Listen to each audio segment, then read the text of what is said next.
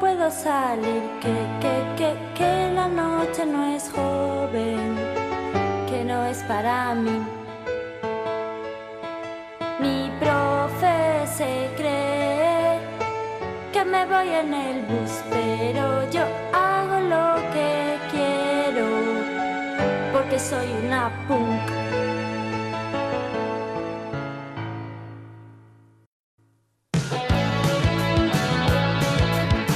Víbora, Makoki, Anacroma, Locas, Pagando por ello, El Demonio Rojo, Vapor, Balas Perdidas, Odio, Wilson, Afortunada, American Splendor, Kiss Comics, Piruetas, Peter Pan, Agujero Negro, El Ricky Yo, Juego de Manos, Tangirl, Palomar, María lloró sobre, lloró sobre los pies de Jesús, Desalmado, Aquel Verano, Bola 8, Génesis, En un rayo de sol, Croqueta y Empanadilla, Encuentros cercanos, Carne de cañón, o lo que es lo mismo, Nazario, Max, Robert Crumb, Gilbert Shelton, Gallardo, Anoncina, Chester Brown, Adrián Tomín, David Lapham, Tatsumi, los hermanos Hernández, Fermín Solís, Mediavilla, Peter Bach, Anabel Colazo, Katie O'Neill, Emily Carroll, Robert Crumb, Ralph Koenig, Hernán Vigoya y por supuestísimo, pues José María Berenguer.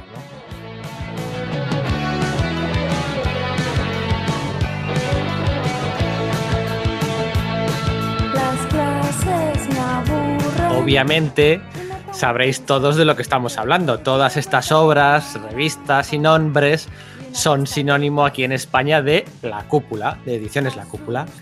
El pasado 2019 se cumplían 40 años desde la fundación de La Cúpula, pues de forma simultánea a su primera publicación que era la ya clásica revista El Víbora.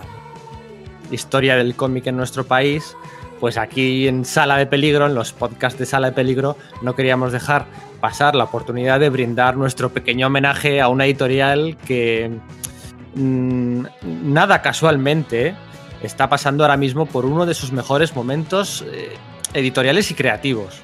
No nos dio tiempo a hacerlo en el 2019, pero bueno, aquí en los primeros, todavía cuando nos estamos confundiendo si estamos en el 2019 o en el 20, pues bueno, aquí vamos con nuestro, bueno, eh, celebración del 40 más 1 aniversario de la cúpula. Hoy en día estamos ante una cúpula 2.0, apostando por productos muy muy distintos de los que le funcionaban en su día, pero en el fondo no ha perdido su señal de identidad porque siguen siendo productos arriesgados que no podemos encontrar en ningún otro lado y que en definitiva es lo que hicieron en la cúpula durante los años 80, ¿no? Y fueron, pues eso, yo creo que sobra decirlo, una pieza clave en el mercado del cómic español. Hablar de la cúpula es hablar de cómic independiente, ya sea español o americano, pero es que hay más, muchos más, ¿no? Productos, todos garantía de calidad absoluta y destinados a todos los públicos. Es importante destacar que la cúpula se ha sabido regenerar y reconvertir en medio de una industria del cómic patria que en plena eh, sí, en, en, plena burbuja, ¿no? ¿Por qué no decirlo? Pues es una industria que no tiene piedad ante los más veteranos y la cúpula pues está ahí surfeando la ola que da gusto, ¿no? Para rendir homenaje a la cúpula, tengo aquí a mis tres compañeros de Sala de Peligro, todos ellos hipnotizados por la cantidad y calidad de las publicaciones de la editorial barcelonesa. Y en este caso digo cantidad en el buen sentido de la palabra, ¿eh?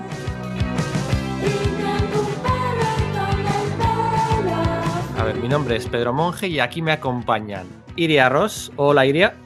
¡Pum! Inserte aquí fuego y un montón de nubes cookies porque has dicho Katy O'Neill y tenía que aparecer yo. Iván Galeano. Hola, Iván, muy buenas. Hola, muy buenas. Aquí estamos, pues nada, preparados para hacer una revisión extensa a, a la historia de la editorial. ¿Vamos a darles palos o...? Bueno, habrá, supongo que habrá un poco de todo, ¿no? Siempre hay un poco de todo, pero yo creo que vamos a quedar más por la parte de admiración que por la parte de rajar, ¿no? ¿no? Y también está Manu González. Hola, Manu. Hola, ¿qué tal? ¿Cómo estamos? Que tuvo un poco la idea, ¿no? De hacer esto, una idea Sí. que ha, ha mutado un poco, ¿no? Pero bueno. Ha mutado, o sea, todo lo que te propongo te muta, pero me, alegra que mute todo, que por eso estamos en sala de peligro, para que todo mute directamente. Y nada, yo como soy el más viejuno del lugar, pues claro, solamente recordaré la cúpula más viejuna. Claro. Todo esto viene porque, bueno, este cómic, este, este podcast que vamos a hacer es un poco similar a las ensaladas de gafapasta, En esta ocasión, pues no tendremos dos recomendaciones por persona, ¿no? Pero, pero bueno, sí que, sí que cada uno de nosotros ha elegido una obra en la línea, una de las líneas que tiene la cúpula, ¿no? Pero todo esto viene pues porque teníamos una entrevista con, con, Emilio Bernárdez, ¿no? que es el editor de La Cúpula, que pude hacer yo en el pasado Salón del Cómic de Guecho. Quizá a muchos de vosotros no os suene el nombre, o si os lo cruzáis por los pasillos de los salones tampoco lo reconozcáis, ¿no? Pero no estaría mal, no, no estaríamos muy errados si decimos que, estamos ante historia viva de la cúpula y del cómic en España, ¿eh? porque Emilio ya estuvo ahí en los comienzos de la cúpula, eh, en, en, todas las épocas ha estado Emilio ahí metido, ¿no? Y algunas intermitentemente y otras no, de hecho, ahora está muy, muy presente, ¿no? Cabeza visible. Pero bueno, a raíz de aquella, bueno, tener la entrevista con Emilio, Manu dijo un día, ¿no? Oye, ¿y si hacemos un, un podcast que sea un poco, que enfrente las dos líneas más visibles de la cúpula, ¿no? Y dijo, eh, lo cookie, con, ¿cómo era? Contra lo, ¿cómo era Manu? Que no me acuerdo. Lo cookie contra lo, lo, chungo, ¿no? ¿Era? Eso sí, línea cookie, línea chungi. En vez, de, en vez de la línea, en vez de la, la pelea de los años 80, que era la línea clara versus la línea chunga, ahora es la línea cookie versus la línea chunga. Lo que pasa es que luego nos dimos cuenta que, eras, que éramos todos en el grupo un poco cookie chungos. Entonces, claro, sí. el tema evolucionó. Habría que, que también que comentar que, que las líneas eh, incluso se han fusionado un poquito. Porque hay algunas obras que yo las llamaría chungis, porque juntan un poco las dos cosas. Bueno, recordemos que Matt cuando empezó con Peter Pan era, era claro, claro chungi, porque era un cómic chungi, pero la línea clara. O sea, acordaos que también en, aquello, en aquellos momentos todo, todo iba juntándose también. Sí, sí, sí, sí. Iván, el 2019 podemos decir tranquilamente que ha sido el mejor año de la historia de la cúpula. Bueno, es, es, como muy, muy, muy, muy bestia igual decir eso, porque, claro, en épocas pasadas la, la cúpula eh, pues ha, ha, publicado cosas históricas, ¿no? Ha publicado cómics que son historia del, del underground y del cómic alternativo. Pero um, sí que es cierto, o sea, que lo que dices tiene, tiene un sentido, porque este año ha sacado um, obras muy interesantes, ha sacado, cosas muy, muy importantes y en 2019 todavía sacó alguna que otra más también que era, que era bastante, bastante potente. No me quiero adelantar a lo, a lo que he elegido yo, pero, pero sí, sí, podemos decir que este 2019 ha sido muy bueno para la cúpula, al menos desde el punto de vista del lector que va recibiendo obras muy buenas con las que disfrutamos. ¿Qué es para vosotros la cúpula? Por ejemplo, Manu, tirando de, no abuelo cebolleta, pero, pero, pero casi, ¿no? O sea, la cúpula nace en, los, en, el 79, o sea que los 70 casi ni uh -huh. los pisa, ¿no? Ya es, se come, se come enteros los 80, ¿no? Es donde brilla en, en, aquella época, pues con los autores que he mencionado al principio, ¿no? Con Max, con Nazario, con, con, con, Ser, con, Fermín, con Mediavilla, o sea, historia del underground en España, en un mercado, pues bueno, recién salido de la dictadura, ¿no? Y que -huh. había, ganas de, había ganas de aquello y, y, y funciona bien. A mí me pilló un poco más pequeño, porque yo cuando, fui, cuando nació la cúpula, eh, yo tenía 5 años, o sea, yo soy del 74. Pero cuando yo era el 86, 85, ya era, tenía mis 10 añitos, ya, ya tenía 12 años, y ya comenzaba a conocer a los chavales, a los heavies de la, del barrio, a los punkis del barrio, y todos evidentemente leían el Víbora, y todos se compraban, se compraban el Macoqui, y era aquellos años, también en aquella época, ahora mismo ya parece un poco, lo estoy contando en plan abuelo cebolleta, pero recuerdo también que era la época de, de, de la droga, de la gran época de los kinkies, y claro, era, era todo ese rollo peligroso que tú de pequeño lo veías y te daba miedo, pero también te atraía un poco, ¿no? El ser peligroso, plus de peligrosidad, que es decir. Y yo me acuerdo de, de tener colegas que tenían, tener colegas mayores de 15 y 16 años que tenían teorías del, del, del víbora y mirarlos a escondidas, evidentemente, era una cosa entre prohibida y morbosa. Pero no solo el independiente aquí de España, ¿no? También ha sabido captar a todo ese cómic independiente americano, ¿no? El, los, pues el Robert Crumb, Gilbert Shelton, Chester Brown, incluso el, el, Balas Perdidas que está publicando ahora, ¿no? Que es que tú dices, joder, estas cosas, ¿cómo, cómo no, no funcionan? ¿no? Realmente la, la, comercialidad de muchas de esas cosas en realidad es muy baja, pero ellos ahí están, ¿no? Apostando, apostando por lo indie, por lo underground, ya sea de allí o de aquí, y, sí, sí. y tienen un catálogo, claro, que es Son Me 40 acuerdo años. que en aquella, sí, sí, en aquella época, por ejemplo, Makoki era como el, el cómic de los punkis, pero era el cómic de los kinkis. O sea, había un momento que recuerdo que Makoki Fuga en la modelo fue un cómic que triunfó en la cárcel la modelo, en lo cual los presos de la modelo se lo, se lo, se lo pasaban de extraperlo, porque hacía mucha gracia, ¿no? Que se escaparan de la cárcel donde estaban metidos. Pero te acuerdas, en aquel, lo que tú antes, también estaba Gilbert Shelton en aquella época, que Gilbert Shelton era un cómic que era más para más para un rollo más para, para, para gente más, más, más hippie, no más punky, pero sí más underground, tirando otros conceptos. Y de acuerdo, evidentemente Robert Crumb. Robert Crumb ya en aquella época, recuerdo que había mucha gente que era ultra fan de Robert Crumb. Y, y me acuerdo además que justamente por aquella época se juraría que se estrenó una película que nunca se estrenó en España, la del gato Fritz.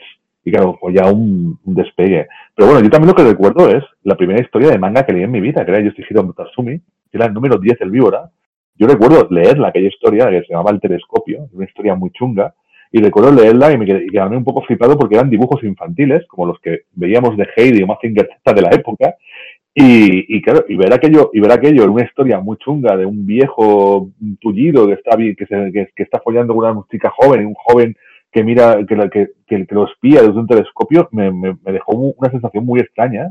Tenía, me parece, tendría 12 años, creo yo, en aquella época, y me quedé un poco alucinado, o sea, y, y la verdad es que el primer manga que sea Tatsumi, también es un poco que a partir de entonces dices, hostia, es una buena entrada en el mundo del manga, por así decirlo.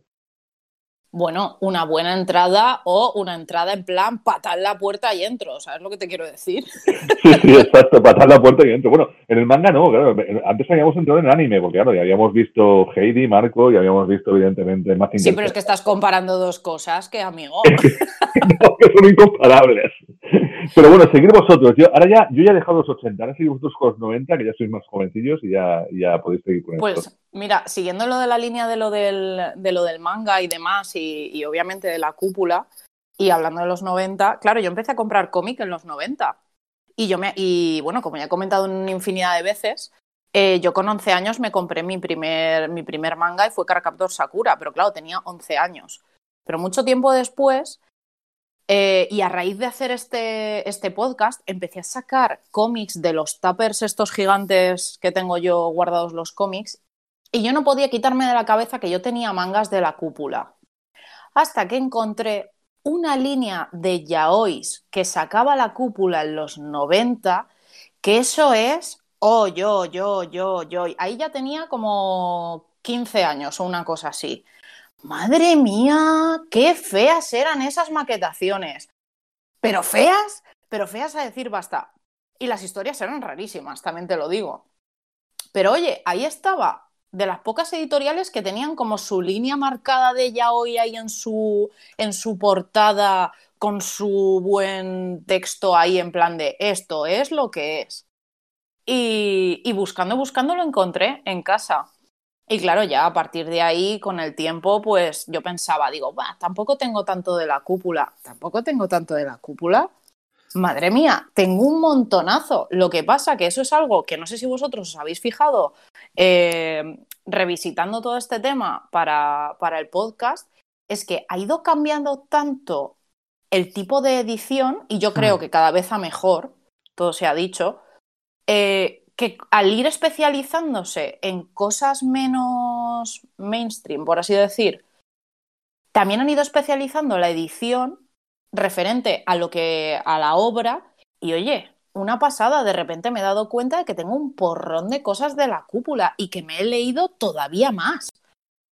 Porque, por ejemplo, yo no recordaba que de la cúpula era el cómic No puedes besar a quien quieras que yo me acordaba del cómic, pero no recordaba la editorial. También es verdad que durante mucho tiempo yo tengo que decir que no me fijaba en las editoriales que compraba, las cosas como son, porque durante mucho tiempo he tenido mucha pasta y entonces yo llegaba, compraba todo lo que me llamaba la atención y a correr. Y entonces no me fijaba. Cuando de repente entras en una etapa de ser pobre como las ratas, pues claro, ahí ya empiezas a hilar. ¿Qué pasa? Que me he dado cuenta con el tiempo que siempre he comprado mucho de la cúpula y que siempre me ha gustado mucho la cúpula que estaréis diciendo, ah, porque estás haciendo publicidad, tal, no sé qué. Que os den. No, no estoy haciendo publicidad. Es que tengo muchas obras de la cúpula. Y la verdad es que la, la variedad y la especialización que están cogiendo, para mí, de las mejores editoriales. O sea, mira que hay muchas que me gustan, pero siempre lo digo. la cúpula y Astiberri me pueden adoptar. Yo quería comentar una cosa que es que en, lo que dices tú es que es, es muy curioso porque eh, parece paradójico porque es una editorial que es como la gente la ve como muy especialista, pero la que te das cuenta es como una hidra, tiene, tiene muchas cabezas, tiene ha explorado muchos, muchos caminos diferentes y eso es yo creo que es debido a, precisamente a que es una editorial que, que es histórica, que lleva ya un recorrido detrás y no se ha cerrado puertas a probar con las cosas nuevas, con las cosas que no eran mainstream, con las cosas que eran marginales, con las cosas que eran hasta incluso de, vanguardia, incluso. Aunque yo no ya diría que la cúpula es precisamente vanguardista 100%, no como otras editoriales. Em, pero también ha tirado por ahí, ha explorado, ha explorado en muchos caminos. Yo, por cierto, como estáis todos comentando un poquito vuestras primeras experiencias con la cúpula, yo voy a decir que yo era. Yo, yo mm, aborrecía un poco de, de la cúpula. No es que aborrecía, pero me, me daba miedo, ¿sabes? Yo era un crío y para mí los, los eh, cómics eran tebeos de superhéroes y tebeos de humor, o sea, lo, lo clásico, ¿no? El género. Pero Iván, Y- ¿eras un crío cuándo? Pues hace ya tiempo, cuando la cúpula estaba en, en sus inicios burbujescos, por así decirlo, ¿no? Por, por- burbujeantes.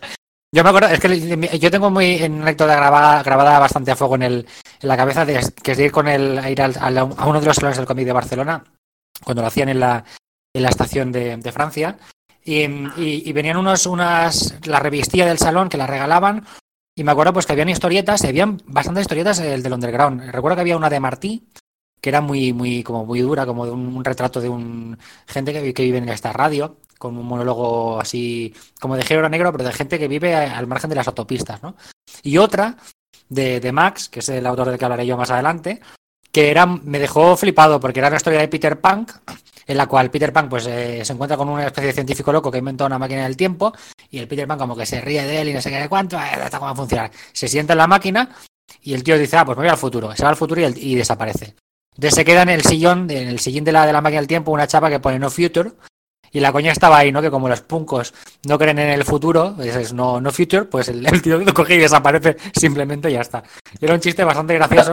Pero que- Por cierto, esa, esa es la primera historia de Peter Pan. ¿Es la primera historia de Peter Pan? Pues mira, esto no, Sí, no lo sabía. Pues a mí, a mí me dejó flipado, porque claro, para mí, ¡El spoiler, Iván! Bueno, pero no sé, es como es una anecdotilla que es un chiste, en realidad es como un chiste, es como, como no sé, la típica mm, página de Bruguera, que es una página te cuentan un chiste con un, un punchline final, ¿no? Y es un poco así. Pero claro, al estar contado con esos, estos personajes que para mí eran raros, eran extraños, eran gente de las tribus urbanas que a mí me, me, daban miedo, literalmente. Y, eh, era como que, hostia, yo acercarme a esto, no sé, ¿no? Me da un poquito de cosa. Y no ha sido hasta hace, pues casi 10 años, cuando empecé con, con John Down, que me, me, me propuse pues empezar a leer un poquito y tal. Y para un número que de la, de la revista en papel que se llamaba Políticamente Incorrecto, pues siempre llevan un tema asociado, ¿no? Y este era, este era así. Pues dije, ah, pues políticamente incorrecto no hay nadie más que Robert Crumb, que fue, fue el primero y el gordo.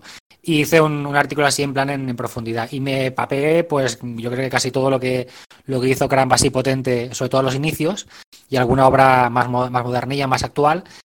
Y, me quedé flipado. Y para mí esa fue mi entrada real a leer cómics de la cúpula. O sea, ya con el, un poquito con el interés histórico, pero también con el rollo de que ciertas cosas o ciertos mensajes, mm, no sé cómo explicarlos, mm, gamberros, irreverentes, mm, siguen funcionando bien. No sé.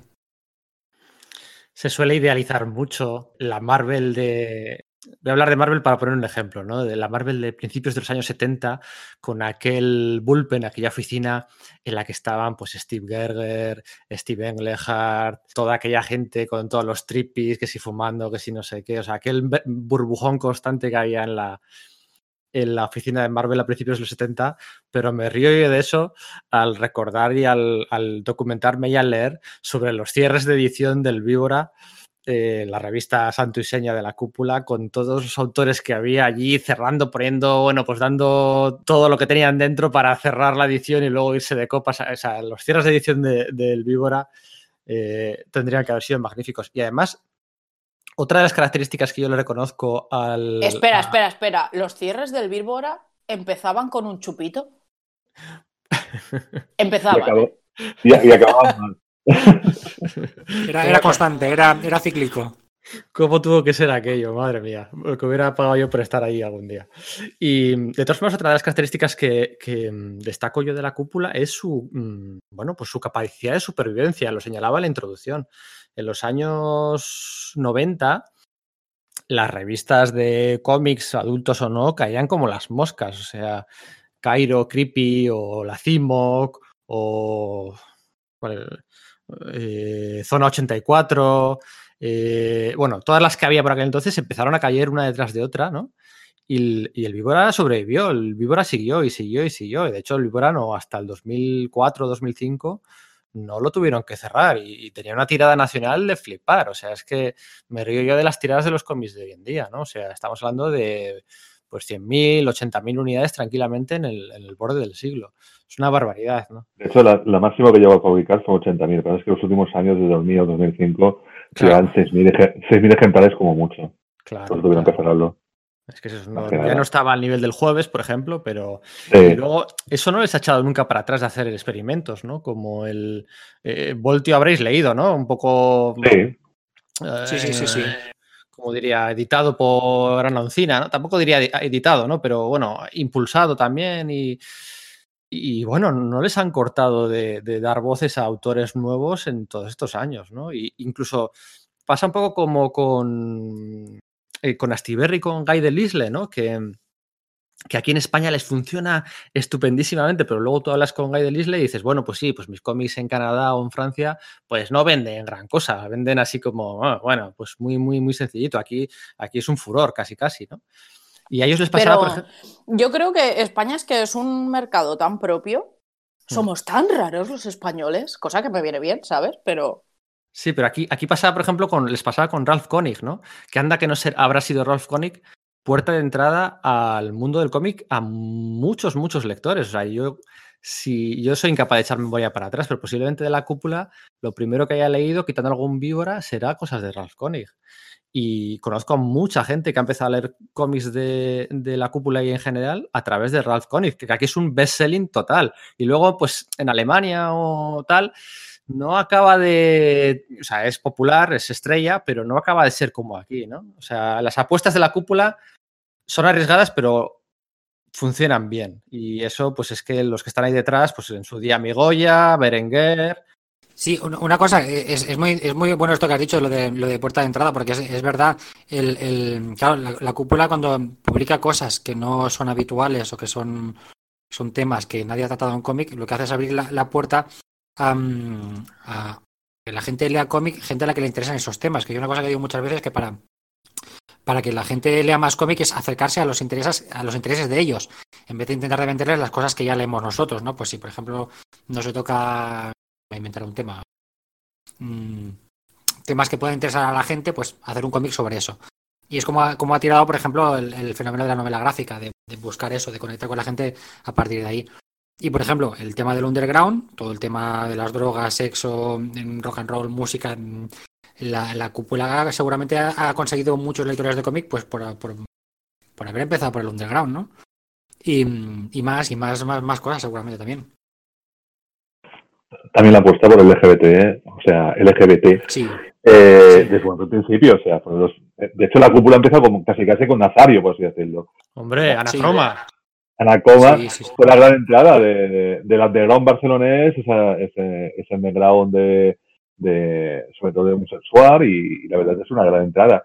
Pero también, por ejemplo, recordaros que el año, ¿cuándo fue? En el año 91, me parece, en el año 91, no, eh, se, hizo una, revista, creo, que se llama Claro que sí, que era publicado, que era dirigido por Sebas Martín. O sea, que ya a partir de entonces, no solamente las cones, sino que han metido mucho mucho cómic LGBT en, desde un principio, desde, su fundamento, por así decirlo. Y luego, pues nada, es que ha debutado hay gente como Paco Roca hizo, o sea, los orígenes de Paco Roca haciendo cómic eran portadas y historias cortas, erótico. eróticos en, en, el Víbora. En, en Press Kids, sí, sí. Sí. Paco Roca, Paco Roca en alguna entrevista había dicho que, que la cúpula eh, cuando hacía estos trabajos eh, comentaba que la, la única indicación literaria, perdón, editorial para los, los cómics era el, el, tamaño de las pollas como tenían que ser. Por cierto, de Y hecho, quería decir, es lo que quería se decir llama libertad creativa. Te dan como lo mínimo, ¿no? Y luego libertad creativa.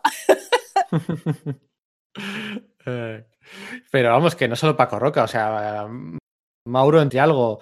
eh, o sea, a- a- toda la gente que venga, que a estos podcasts de sala de peligro, así que hablan habitualmente de Marvel y seguramente conozcan quién es Javi Rodríguez, ¿no? Que está haciendo ahora lo de la serie esta de historia del universo Marvel, repasando toda la historia de la editorial. Pues Javi Rodríguez empezó dibujando cómics en el Víbora, en la cúpula. O sea, no hay que irse, o sea, e- es cantera aquí en España, ¿no? O sea, bueno, y luego ya Gallardo, Mediavías, es que... Y sigue, y sigue renovando ahora, porque la tenemos a Roja Chade, por ejemplo, que es cantera nueva, o sea, y sigue renovándose y, y no se acaba nunca. O sea, to- to- o sea, eh, es el mismo espíritu del año, del año 79, sigue teniendo ahora en 2020, o sea, 2019, 40 años después. Oye, ¿conocéis a... eh, eh, Iván, tú entrevistaste para la Yotam, puede ser a, a Emilio, ¿no? ¿Me suena? Sí, sí, sí. Eh, Manu, ¿tú le conoces? Emilio, sí, he coincidido con él justamente, en- de hecho, cuando dimos los premios a- de la asociación, de la CDC, lo dimos los premios a, Ah, ah, claro. a Max, a Max y a, y a María Belén, me parece que era, estaba, él vino además con nosotros a celebrarlo y, estuvimos, y nos estuvo contando historietas, que siempre Emilio es un, es un caldo de cultivo de historietas fantásticos, sobre todo cuando te empieza a contarte las, cómo, cómo hicieron los primeros contactos con el manga, que es súper divertido eso. Sí, sí, sí. Y, y tú, o sea, tú hablas con él y, y enseguida ves, bueno, enseguida eso es que es que es buena persona. O sea, eso queda súper patente al principio. Pero luego que tiene un ojo como, como editor también muy bueno. Y luego ves como le da, le da rabia, o al menos yo lo noté en la entrevista, ¿no? Luego la pondremos al final, le daba rabia como.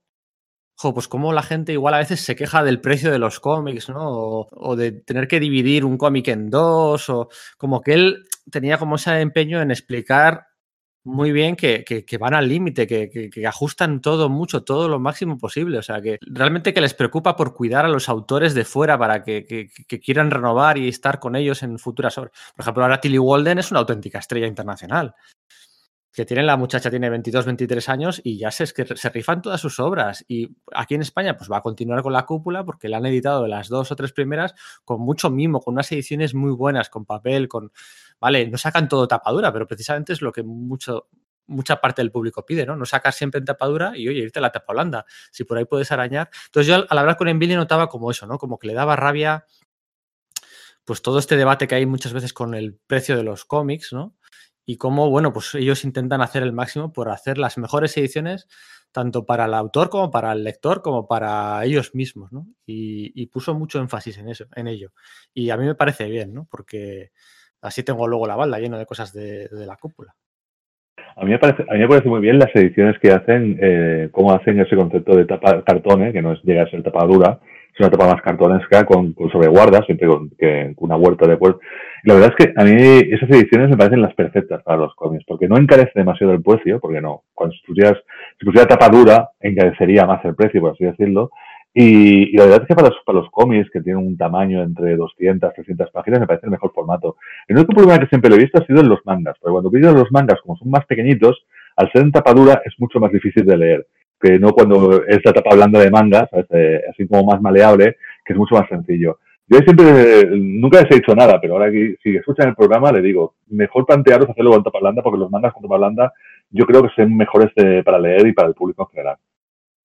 Ah, por cierto, por cierto, hostia, antes, Iván, antes has comentado lo de lo del salón del cómic de, de, de, de, de la plaza, de, bueno, de la, de la estación de Francia. Sí, Sí, sí, pues, ostras, no, no te acuerdas siempre, o sea, porque antes, cuando, antes de la estación de Francia era en, era, era, no, no, ¿dónde se hacía antes en la estación de en el Francia? Born, en el mercado del en el Born. Born, ¿eh? en el mercado del Born. Yo me acuerdo ir el año, en el año 89, 90, 88, 89, ir al mercado del Born al, al salón del cómic y siempre molaba mucho el stand de la cúpula porque salía de ahí un humo, un humo de, no era de cigarrillos, eran de cigarrillos de la risa. Pero y en, un en el centro olor- también, también pasaba eso, creo, ¿eh? En el centro También pasaba eso. Y un olor a litrona también, que, que era justo, que, que venía como muy. que se te metía dentro de la. y, bueno, o si no era litrona, era sangría directamente, que también había algún autor que llevaba sangría. Igual que David Rubin lleva siempre su licor de café. Y yo, y yo recuerdo, o sea, ¿y cómo han cambiado las cosas de antes, eh, ahora? Que Oye, hay un montón de estoy- chicas. Me estoy dando cuenta que yo empecé a ir a salones y demás cuando era semisano. Semisano, O sea, habéis vivido cosas muy locas. O sea, yo si en esa época hubiera estado por ahí, no hubiera llegado viva este año. A ver, ten en cuenta que teníamos por un lado los granos de la gente que nos gustaba el cómic de superhéroes y por otro lado teníamos a los, a lo- al underground. Imagínate cómo debía ser la cosa en un salón del cómic. Pero bueno, yo ahora, ahora vas al stand de la cúpula, si tienes la gente haciendo cola para que te firme un autor famoso norteamericano, underground, súper prestigioso, y por otro lado tienes un montón de niñas haciendo cola para que te, te firmen eh, la, la autora de Croquete para, en Paradilla, que el último salón del cómic de Barcelona había una cola de niñas dando la vuelta impresionante. O sea, eso, ¿cómo cambian los tiempos también en 40 años? Y ahí está la evolución de la editorial que no falla. Mm, Sí, sí, sí, sí.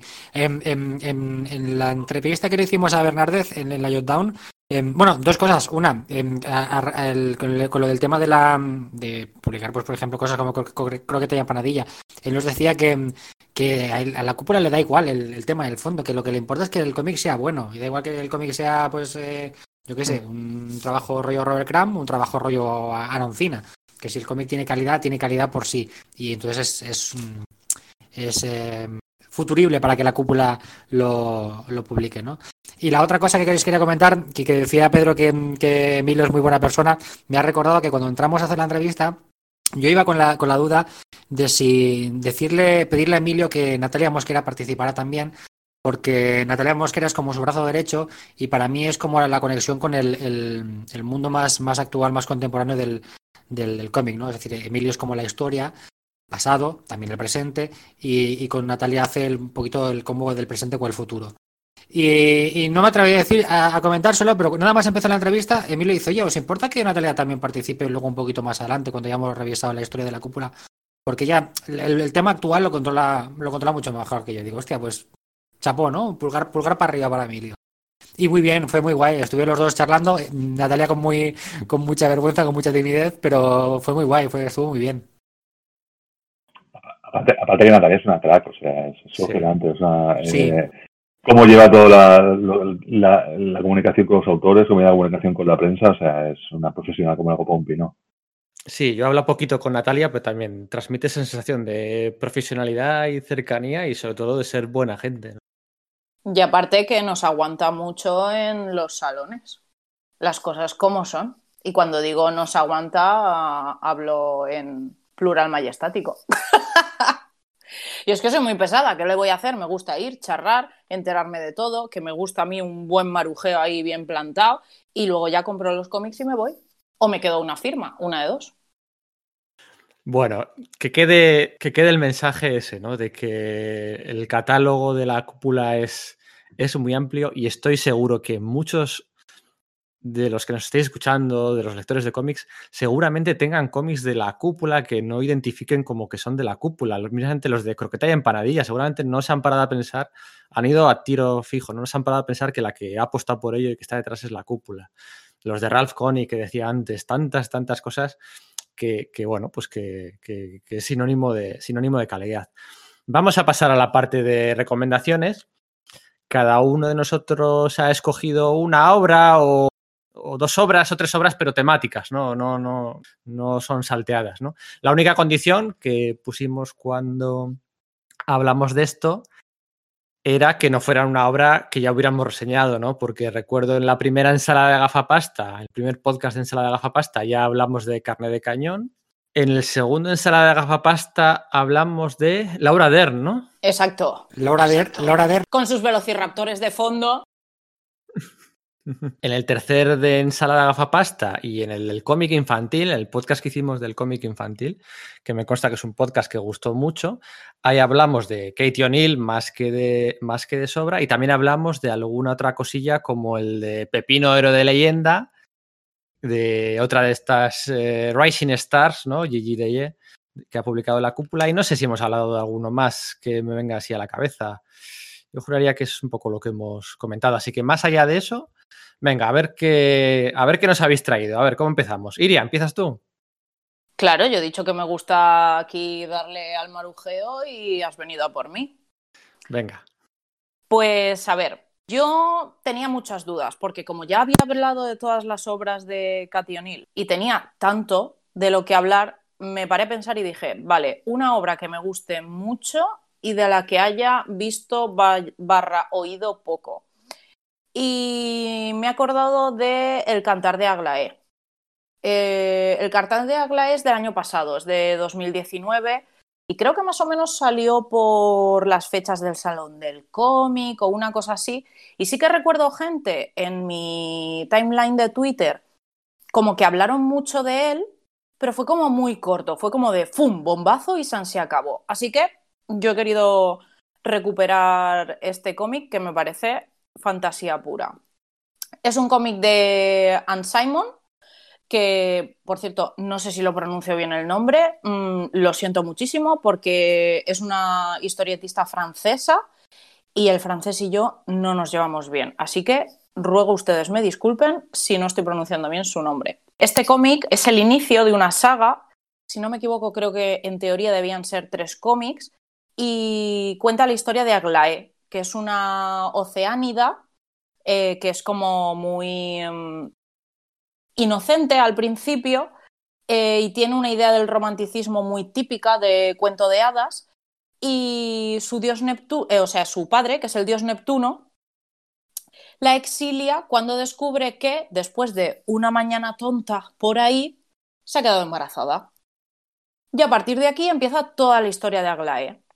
Entonces, empiezan a aparecer en el, en el exilio eh, ella llega hasta un circo y allí conoce a el resto de personajes. No quiero, ya sabéis que no me gusta hacer spoilers, pero bueno, como originalmente las historias que Anne Simon presenta de, de Aglaé las redactó y las dibujó en un orden distinto, eh, se nota mucho entre capítulos la diferencia de número de viñetas, del tipo de narrativa, pero básicamente, siguiendo el orden cronológico, ella llega hasta el, eh, hasta el circo y se encuentra con Kite, que es un, una especie de conejo raro. Todos los personajes están, son una mezcla entre animales y medio monstruos que le ofrece casarse con ella y hacer como que el bebé es suyo, porque el sitio al que ha llegado está eh, controlado por el, tirano, Von Kranz, que se dedica a perseguir a las madres solteras y a, pues, o a asesinarlas o a encerrarlas. Es literal un tirano, pero exagerado. Es más, lo que más le gusta a ese tirano de las mujeres es su silencio. Vamos, un ser estupendo y maravilloso en ese orden. Y a partir de ahí es la historia de, de Aglaé, de cuando tiene, diría que esto es spoiler, pero no, porque es en el segundo capítulo cuando ocurre esto, cuando tiene a sus tres niñas y cómo se desarrolla la relación de Aglaé con sus hijas, con la gente que trabaja en el circo, como por ejemplo Henry de Horse, que es un caballo que baila eh, el vals el solo en el circo, Luego está también otros personajes como por ejemplo Kite, que es el dueño del, circo, que ella se siente obligada a casarse con él para que, claro, para que el tirano no, no, no la asesine. Y luego hay una serie de personajes como por ejemplo Simón, que yo diría, no puedo asegurarlo porque no lo he leído en ningún sitio, pero bueno, que es la propia, la propia autora, eh, que es la secretaria gubernamental del, tirano, entre otros muchísimos personajes. El tema está en que basa toda la historia en los cuentos de hadas y en cómo eh, las y en cómo los estereotipos marcan la vida de las mujeres, encabezadas por Aglaé. Em, se lee muy rápido, tengo que decir, es muy rápido de leer y muestra de forma muy clara las faltas en las que pueden caer las mujeres que eh, representan, sin ellas quererlo, eh, el feminismo. Y me explico. Llegado un punto, eh, Aglaé empieza a adquirir poder de cara a las mujeres que hay a su alrededor y ese poder o la gente que tiene alrededor hace que ella se desvirtúe de lo que inicialmente pensaba y sus actitudes. Hasta que ocurren una serie de cosas que no voy a contar porque quiero que os leáis el cómic y lo disfrutéis, en el que ella cambia por completo. Y esto es el inicio, en teoría, de una trilogía. Entonces, por favor, leéroslo. Es un cómic magnífico que creo que se ha pasado muy, por, muy de puntillas por él, por las fechas en las que salió. Y, y, tengo muchas ganas de que la cúpula siga, siga editándolo. Es más, en cuanto los vea, porque en el Salón de Zaragoza los vi y se me olvidó preguntarles, en cuanto los vea, mm, quiero preguntarles cuándo sale esto, la continuación. Porque yo la verdad es que la necesito, es una fantasía y además es que se termina, el final es, madre mía, el final, yo cuando leí el final fue como de pasar la página y decir, mm, que no quedan páginas y yo, no me gusta este final, yo quiero saber más. Por cierto, recomendación, si os lo habéis leído y no lo habéis hecho, la portada y la contraportada, la solapa, si la abrís, tienen un dibujo doble que son fantasía pura. En uno es el de la, el de la portada, es eh, un árbol genealógico de Aglaé. Y el de la contraportada están todos los personajes del cómic. Y es monísimo. Pero ya os digo, un cómic que muy recomendable. Además tiene muchísimas citas reales de libros eh, feministas, de libros de filosofía y demás, que llevados al cómic parece como que te lo plantan más en la cara y te hacen replantearte un montón de cosas. Yo voy a dar un poquito de envidia y día, eh, pero tengo, estuvo en el Galaz, el último Graz, en el 2019, Anne Simón, y tengo el cantar de Aglaé firmado y dedicado, y con un dibujito. Ya está. Manu, que te den por saco. Con cariño, Iria.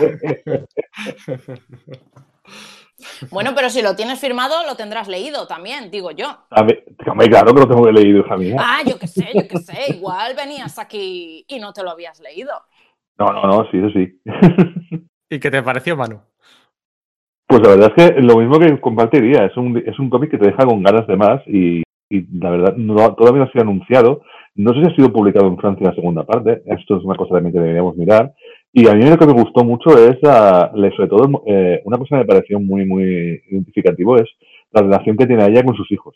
O sea, cuando tiene, cuando, cuando tiene los bebés, o los, en este caso son los huevos, pues tiene huevos, ese concepto muy divertido también de, decir, hostia, no tengo ningún sentimiento materno, o sea, no, por favor. Esto le pasa a muchas, a muchas, a muchas madres, no solamente a, a la protagonista.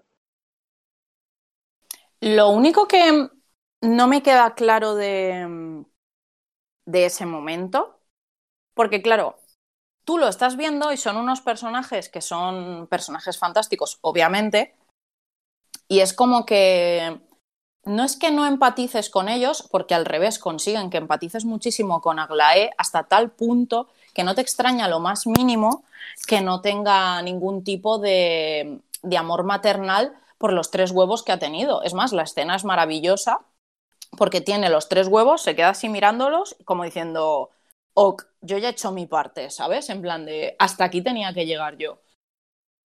Pero lo que me faltó un poco ahí, viendo luego el desarrollo del personaje, es que explicaran un poco más a qué se debe eso. Que tengo muy claro que lo que quieren mostrar es que hay muchísimos tipos de, maternidad, porque además esto luego sí que se desarrolla, los tipos de maternidad y demás, la reacción que se tiene, que no se tiene respecto a un nacimiento, o los sentimientos que te genera el tener o no tener según qué tipos de sentimiento. Es decir, como que tiene una profundidad este cómic que cuando te lo lees por primera vez como que no te lo esperas, porque ves los diseños y dices, vale, pero luego empiezas a leértelo y dices, eh, espérate, ¿qué está pasando? Porque estoy empatizando con según qué cosas y con que según otras cosas no. Y es como que te hace mmm, tener puntos de vista que no te habías parado a pensar. Porque yo, sinceramente, Aglaé me da mucha empatía en muchos momentos, pero hay otros que dices, chata, céntrate. Y no estoy hablando precisamente del momento que, que tiene los huevos y dice, hasta aquí, esto es lo mío. Ni siquiera estoy hablando de ese momento pero hay momentos que dices, hija mía, después de todo lo que has pasado, vas a hacer esto, esto y esto. Y luego te paras a pensar y dices, "Mm, a ver si es que va a hacer esto, esto y esto por todo lo que le ha pasado hasta ahora. Y es como que te ponen una tesitura que dices, no tengo muy claro qué está pasando, pero este cómic me está haciendo pensar. Es lo que decíamos de la mezcla esa de cookie chungo, ¿eh? O sea, es un Claro, es que es la mezcla perfecta, porque si tú, si tú no tienes ni idea de lo, que ha- de lo que va y ves la portada, dices, no tengo ni puñetera idea de lo que me voy a encontrar, pero Mm. ni idea. Si lo abres por la mitad sin saber de qué narices va, simplemente para saber cómo es el dibujo, dices, vale, pues esto va a ser jiji jaja. Te lo empiezas a leer y dices, uy, esto es muy chungo. Llegas a un punto y dices, ay, qué cookie. Y luego sigues leyendo y dices, pero ¿qué está pasando? Y yo creo que es como súper representativo de la última etapa de, de la cúpula que estábamos hablando antes, que es como que en un momento dado era muy cookie, en otro era como muy chungo, y esto es cookie chungo total. A mí me Sí, sí. encanta el cookie chunguismo. Podemos titular el podcast así: 40 años, bueno, 40 más un años de cookie chunguismo. Me viene bien, compro. Bueno, a ver, Iván. Iván nos quiere hablar un chaval de una nueva promesa, eh, un autor muy prometedor, emergente en el escenario del cómic español, ¿no, Iván? Sí, sí, alguien que, que he descubierto nada, hace poco yendo, yendo a festivales de autoedición y tal. Bueno, no, obviamente, obviamente no. Porque si yo tenía yo, yo como siempre voy como pensando, claro, dices, vamos a hablar de la cúpula. Ah, pero va a ser un programa solamente de, de una hora o de dos horas. em, pero tenéis que elegir solamente una obra. Y yo, hostia, lo primero que me pasa por la cabeza es voy a intentar condensar la esencia de la cúpula en un solo autor o autora, ¿no? Y, y yo lo primero que pensé fue en Max, que me parece, pues eso, es no solamente, es que Max no solamente es un autor fundacional de la cúpula, es decir, porque podría haber, por ejemplo, elegido a Nazario, que fue Nazario fue un poquito el que abre fuego, el que hace la primera portada del Víbora, también muy representativo de ciertas historias que se hacen en la cúpula.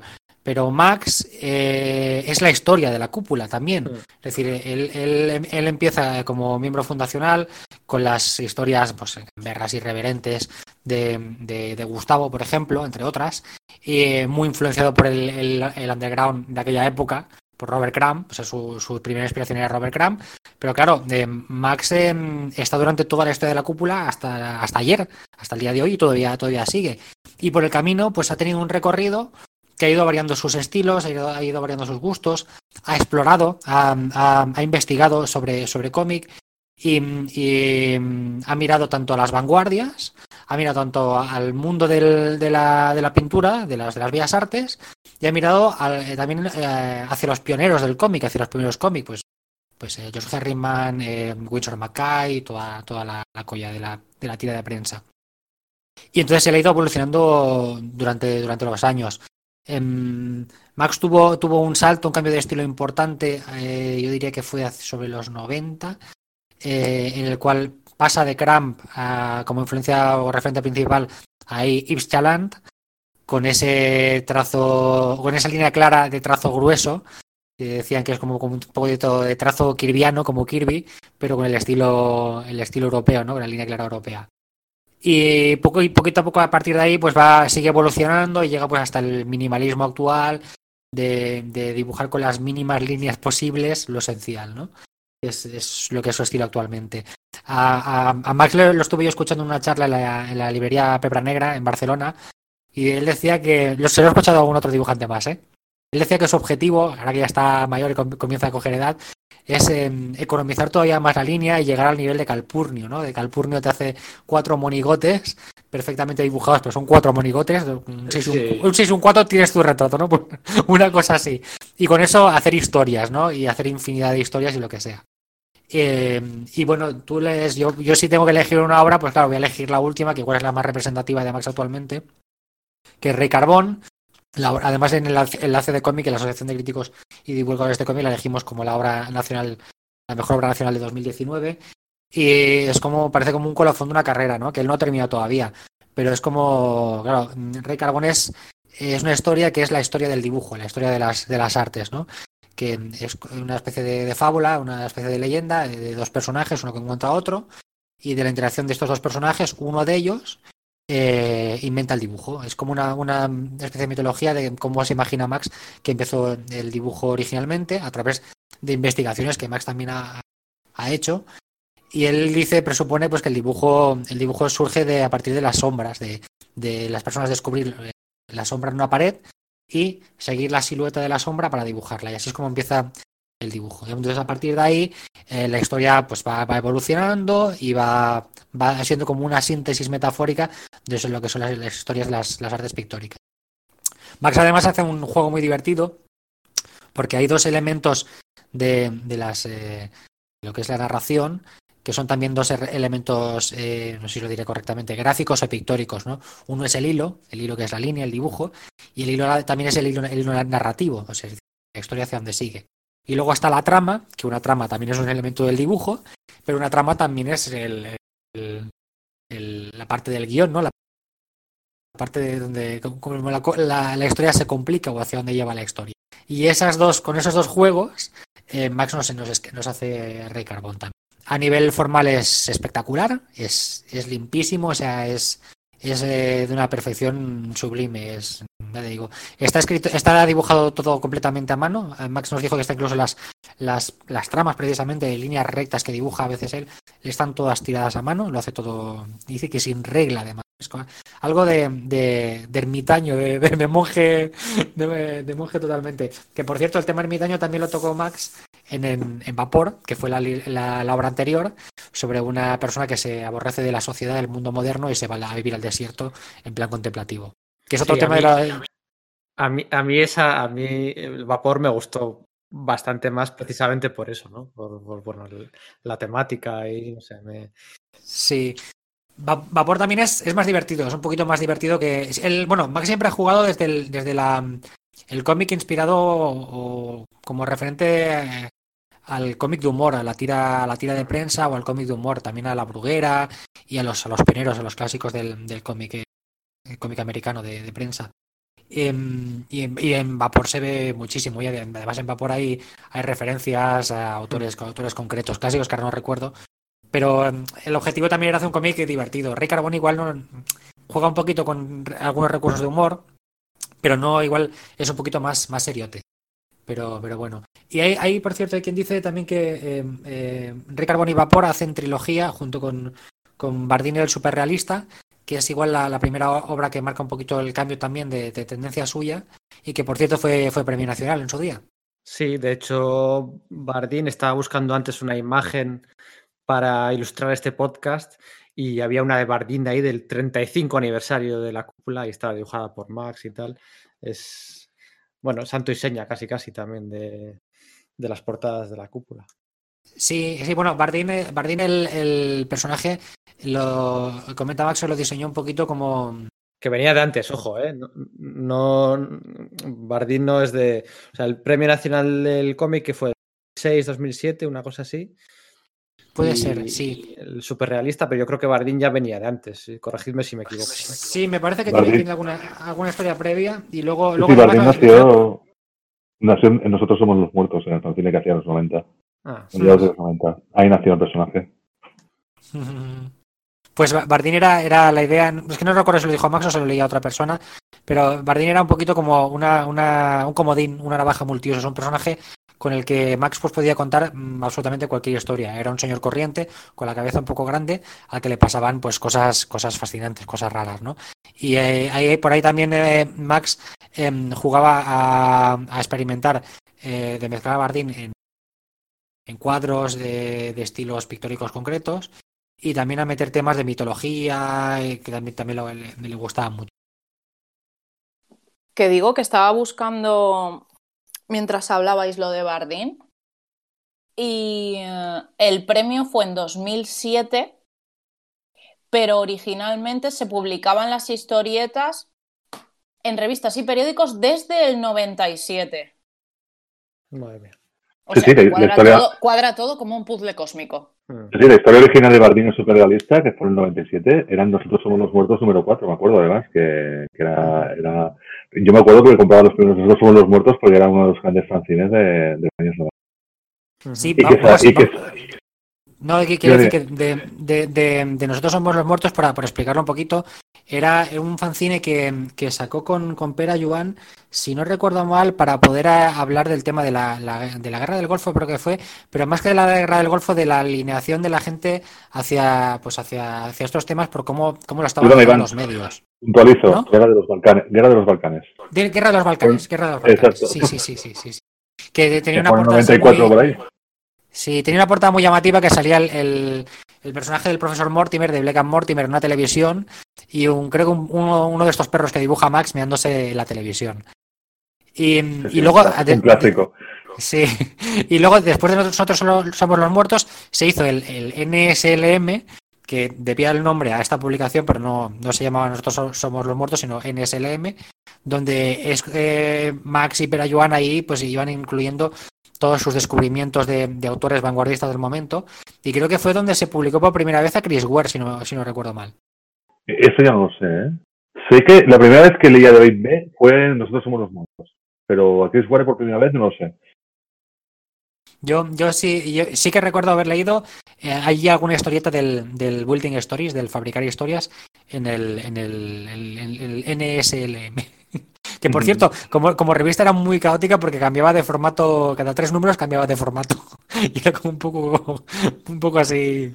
Bueno, hace, hace poco me pude conseguir números de la revista de, de Fantagraphics, la revista que ya que sacaban, y de hecho muchos números eh, más hacía, hacía historias de nosotros somos los muertos que luego editaba en la revista de Fantagraphics. Bueno, no lo hemos dicho antes. El cantar de Aglae son 14 euros. El Rey Carbón, no tengo ahora mismo aquí el cómic delante. Te, lo digo, son, sí, son 16.90. 16.90. Y ahora viene la opción de Manu. A ver, Manu, bueno, cuando.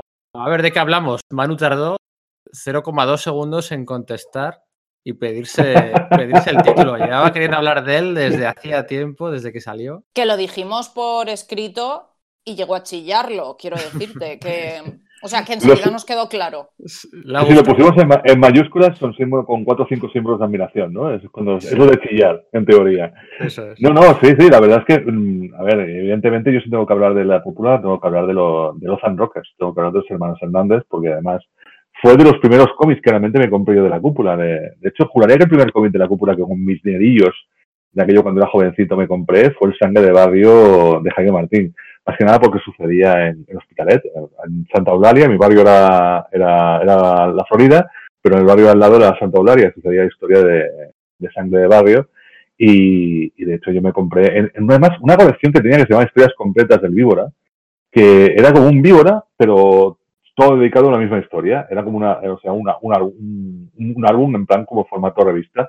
Y la verdad es que costaba 200 pesetas en aquella época, en el año 87, y estaba bastante bien. 200 pesetas era lo mismo que te costaba. Eh, recuerdo que un comic book te costaba 125 en aquella, pesetas en aquella época. Mundo viejuno, mano a mano, hablando de pesetas. Venga, vamos. Pues recuerdo que justamente eh, en esa colección que sacaron, juraría que no sé cuál es Sangre de Barrio, supongo que me parece que el 23, y comprando Sangre de Barrio descubrí Sopa de Gran Pena, Sopa de Campena era, era el número de, dibujado por Beto Hernández, eh, que ya se estaba serializando en, la, en el Víbora y empezaron, empezaron a recopilar en historias completas del Víbora. Y contaba la historia de Palomar, que historia de Beto Hernández en la revista Los Androques. Los Androques es una revista que empezó en los en el año 82, 1982. Y una revista que se autoeditaban tres hermanos. Tres hermanos que vivían en, venían en Los Ángeles en Oxnard, exactamente, que es un pueblo a las afueras de, California, y eran Jaime Hernández, Beto Gilbert Hernández, que se llama el Beto, y Mario Hernández. Mario Hernández era el que menos eh, hacía, hacía guiones con, que dibujaba Beto, pero los dos más importantes eran Jaime y Beto. Sea, los dos que, uno, Jaime, hizo una historia que al principio se llamaba Mechanics, no se llamaba Locas. Luego más tarde empezó a llamarse Locas. Pero al principio era la saga de Mechanics, que era mucho más de ciencia ficción, mucho más estilo Aspal, y, Beto hacía Palomar, que era la historia de un, un pueblo fronterizo tipo Tijuana en, en, México. Y era una, era una versión, evidentemente. Beto lo que hacía era, era el, el Macondo de Gabriel García Márquez, lo convirtió en Palomar y hacía una especie de realismo mágico latinoamericano, en este caso mexicano o norteamericano, muy, muy, muy potente y muy, muy profundo. Además, además, lo bueno de los dos, tanto de Jaime y de Beto Hernández, es que fueron los primeros de, de autoeditarse, evidentemente, y hacen un fanzine que fue un éxito y un, un espejo para muchos muchos artistas norteamericanos y también para muchos artistas canadienses, porque, porque la Seth y esta gente empezaron a, a, a euroeditarse gracias al, al éxito de, de los Rockers y también al éxito de Concrete, donde, bueno, Concrete, no, perdón, al éxito de, de, de Cerberus. Pero lo bueno es que crearon personajes femeninos súper fuertes, o sea, muy potentes. O sea, Beto con Palomar creó a, a, a Luba, que es un personaje que, es, que acabó convirtiéndose en la alcaldesa de, de, de, Palomar, evidentemente, y era un personaje muy fuerte, una mujer que hacía lo que le daba la gana y que nadie tenía ni derecho a juzgarla porque ella era, ella era, era o sea, era un personaje que te daba un, otra versión diferente de las mujeres que te daban muchas revistas de los años 80. Y por otro lado, Jaime, eh, en lo que empezó siendo Mechanics, luego se convirtió en Locas, eh, creó dos personajes que eran amigas, eran unas jovencitas muy punkis, que tenían 17 años, 18 años, y, y, eran amigas, eran muy amigas, pero también vez en cuando amantes. Entonces iban peleando las dos y al final terminaban siendo amigas, pero iban dejando de.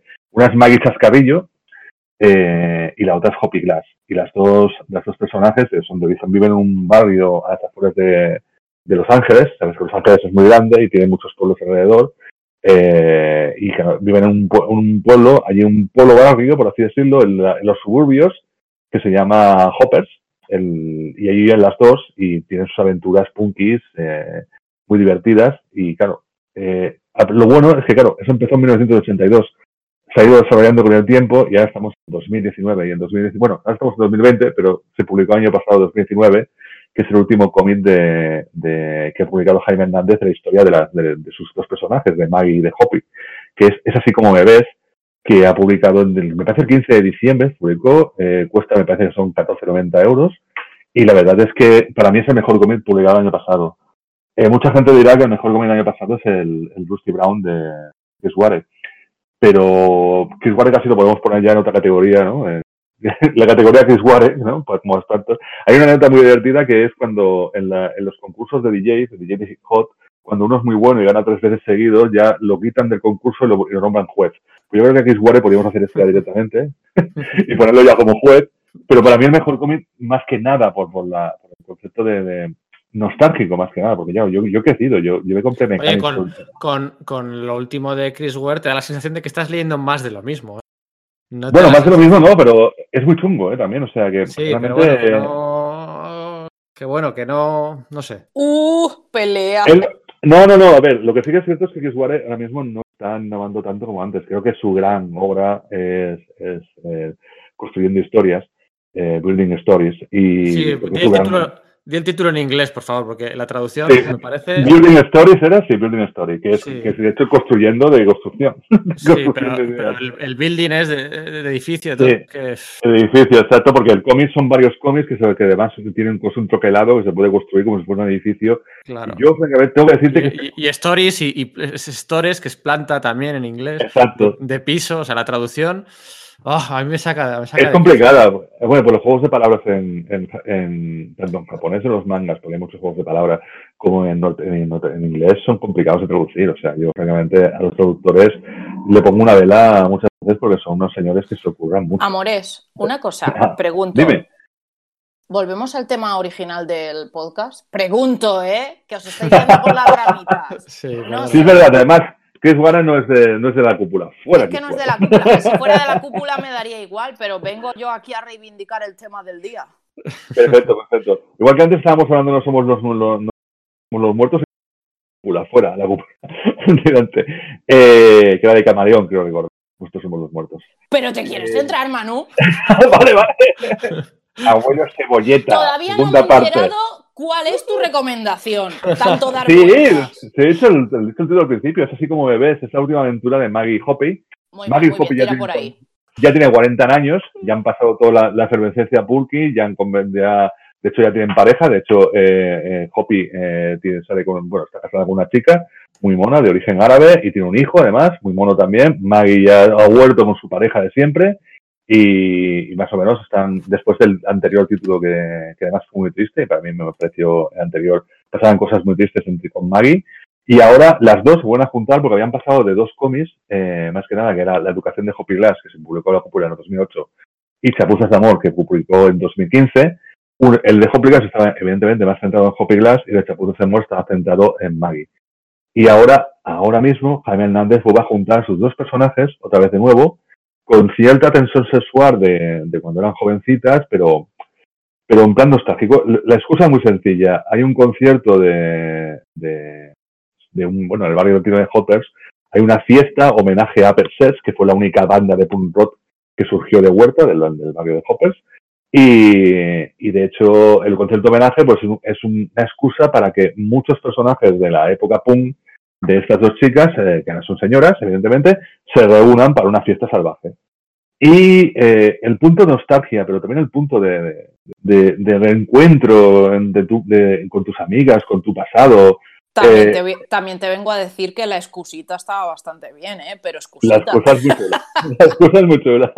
Y aparte, además, es que ellas mismas, las dos, empiezan la fiesta y acabas, evidentemente, acaba siendo una fiesta de locas antigua, porque es, acaban las dos un poco de manera muy extraña, con personajes que se van encontrando por ahí borrachas, y la verdad es que es muy divertida.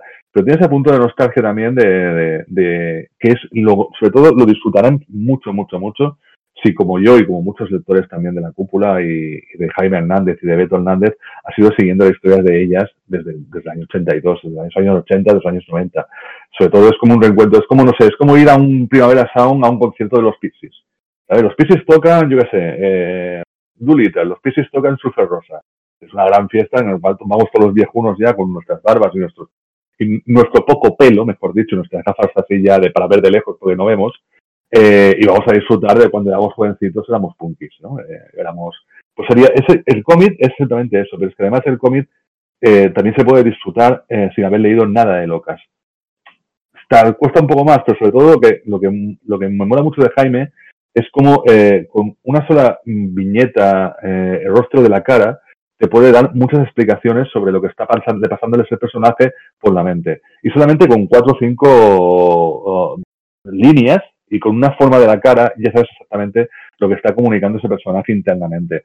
Y eso Jaime es un maestro, de hecho es uno de los grandes autores de norteamericanos eh, y que esperemos que nos dure mucho tiempo más y que siga publicando muchas muchas más cosas sobre, sobre Locas, sobre todo, porque yo quiero tener 60 años y que los personajes de Loca tengan 60 años, como yo.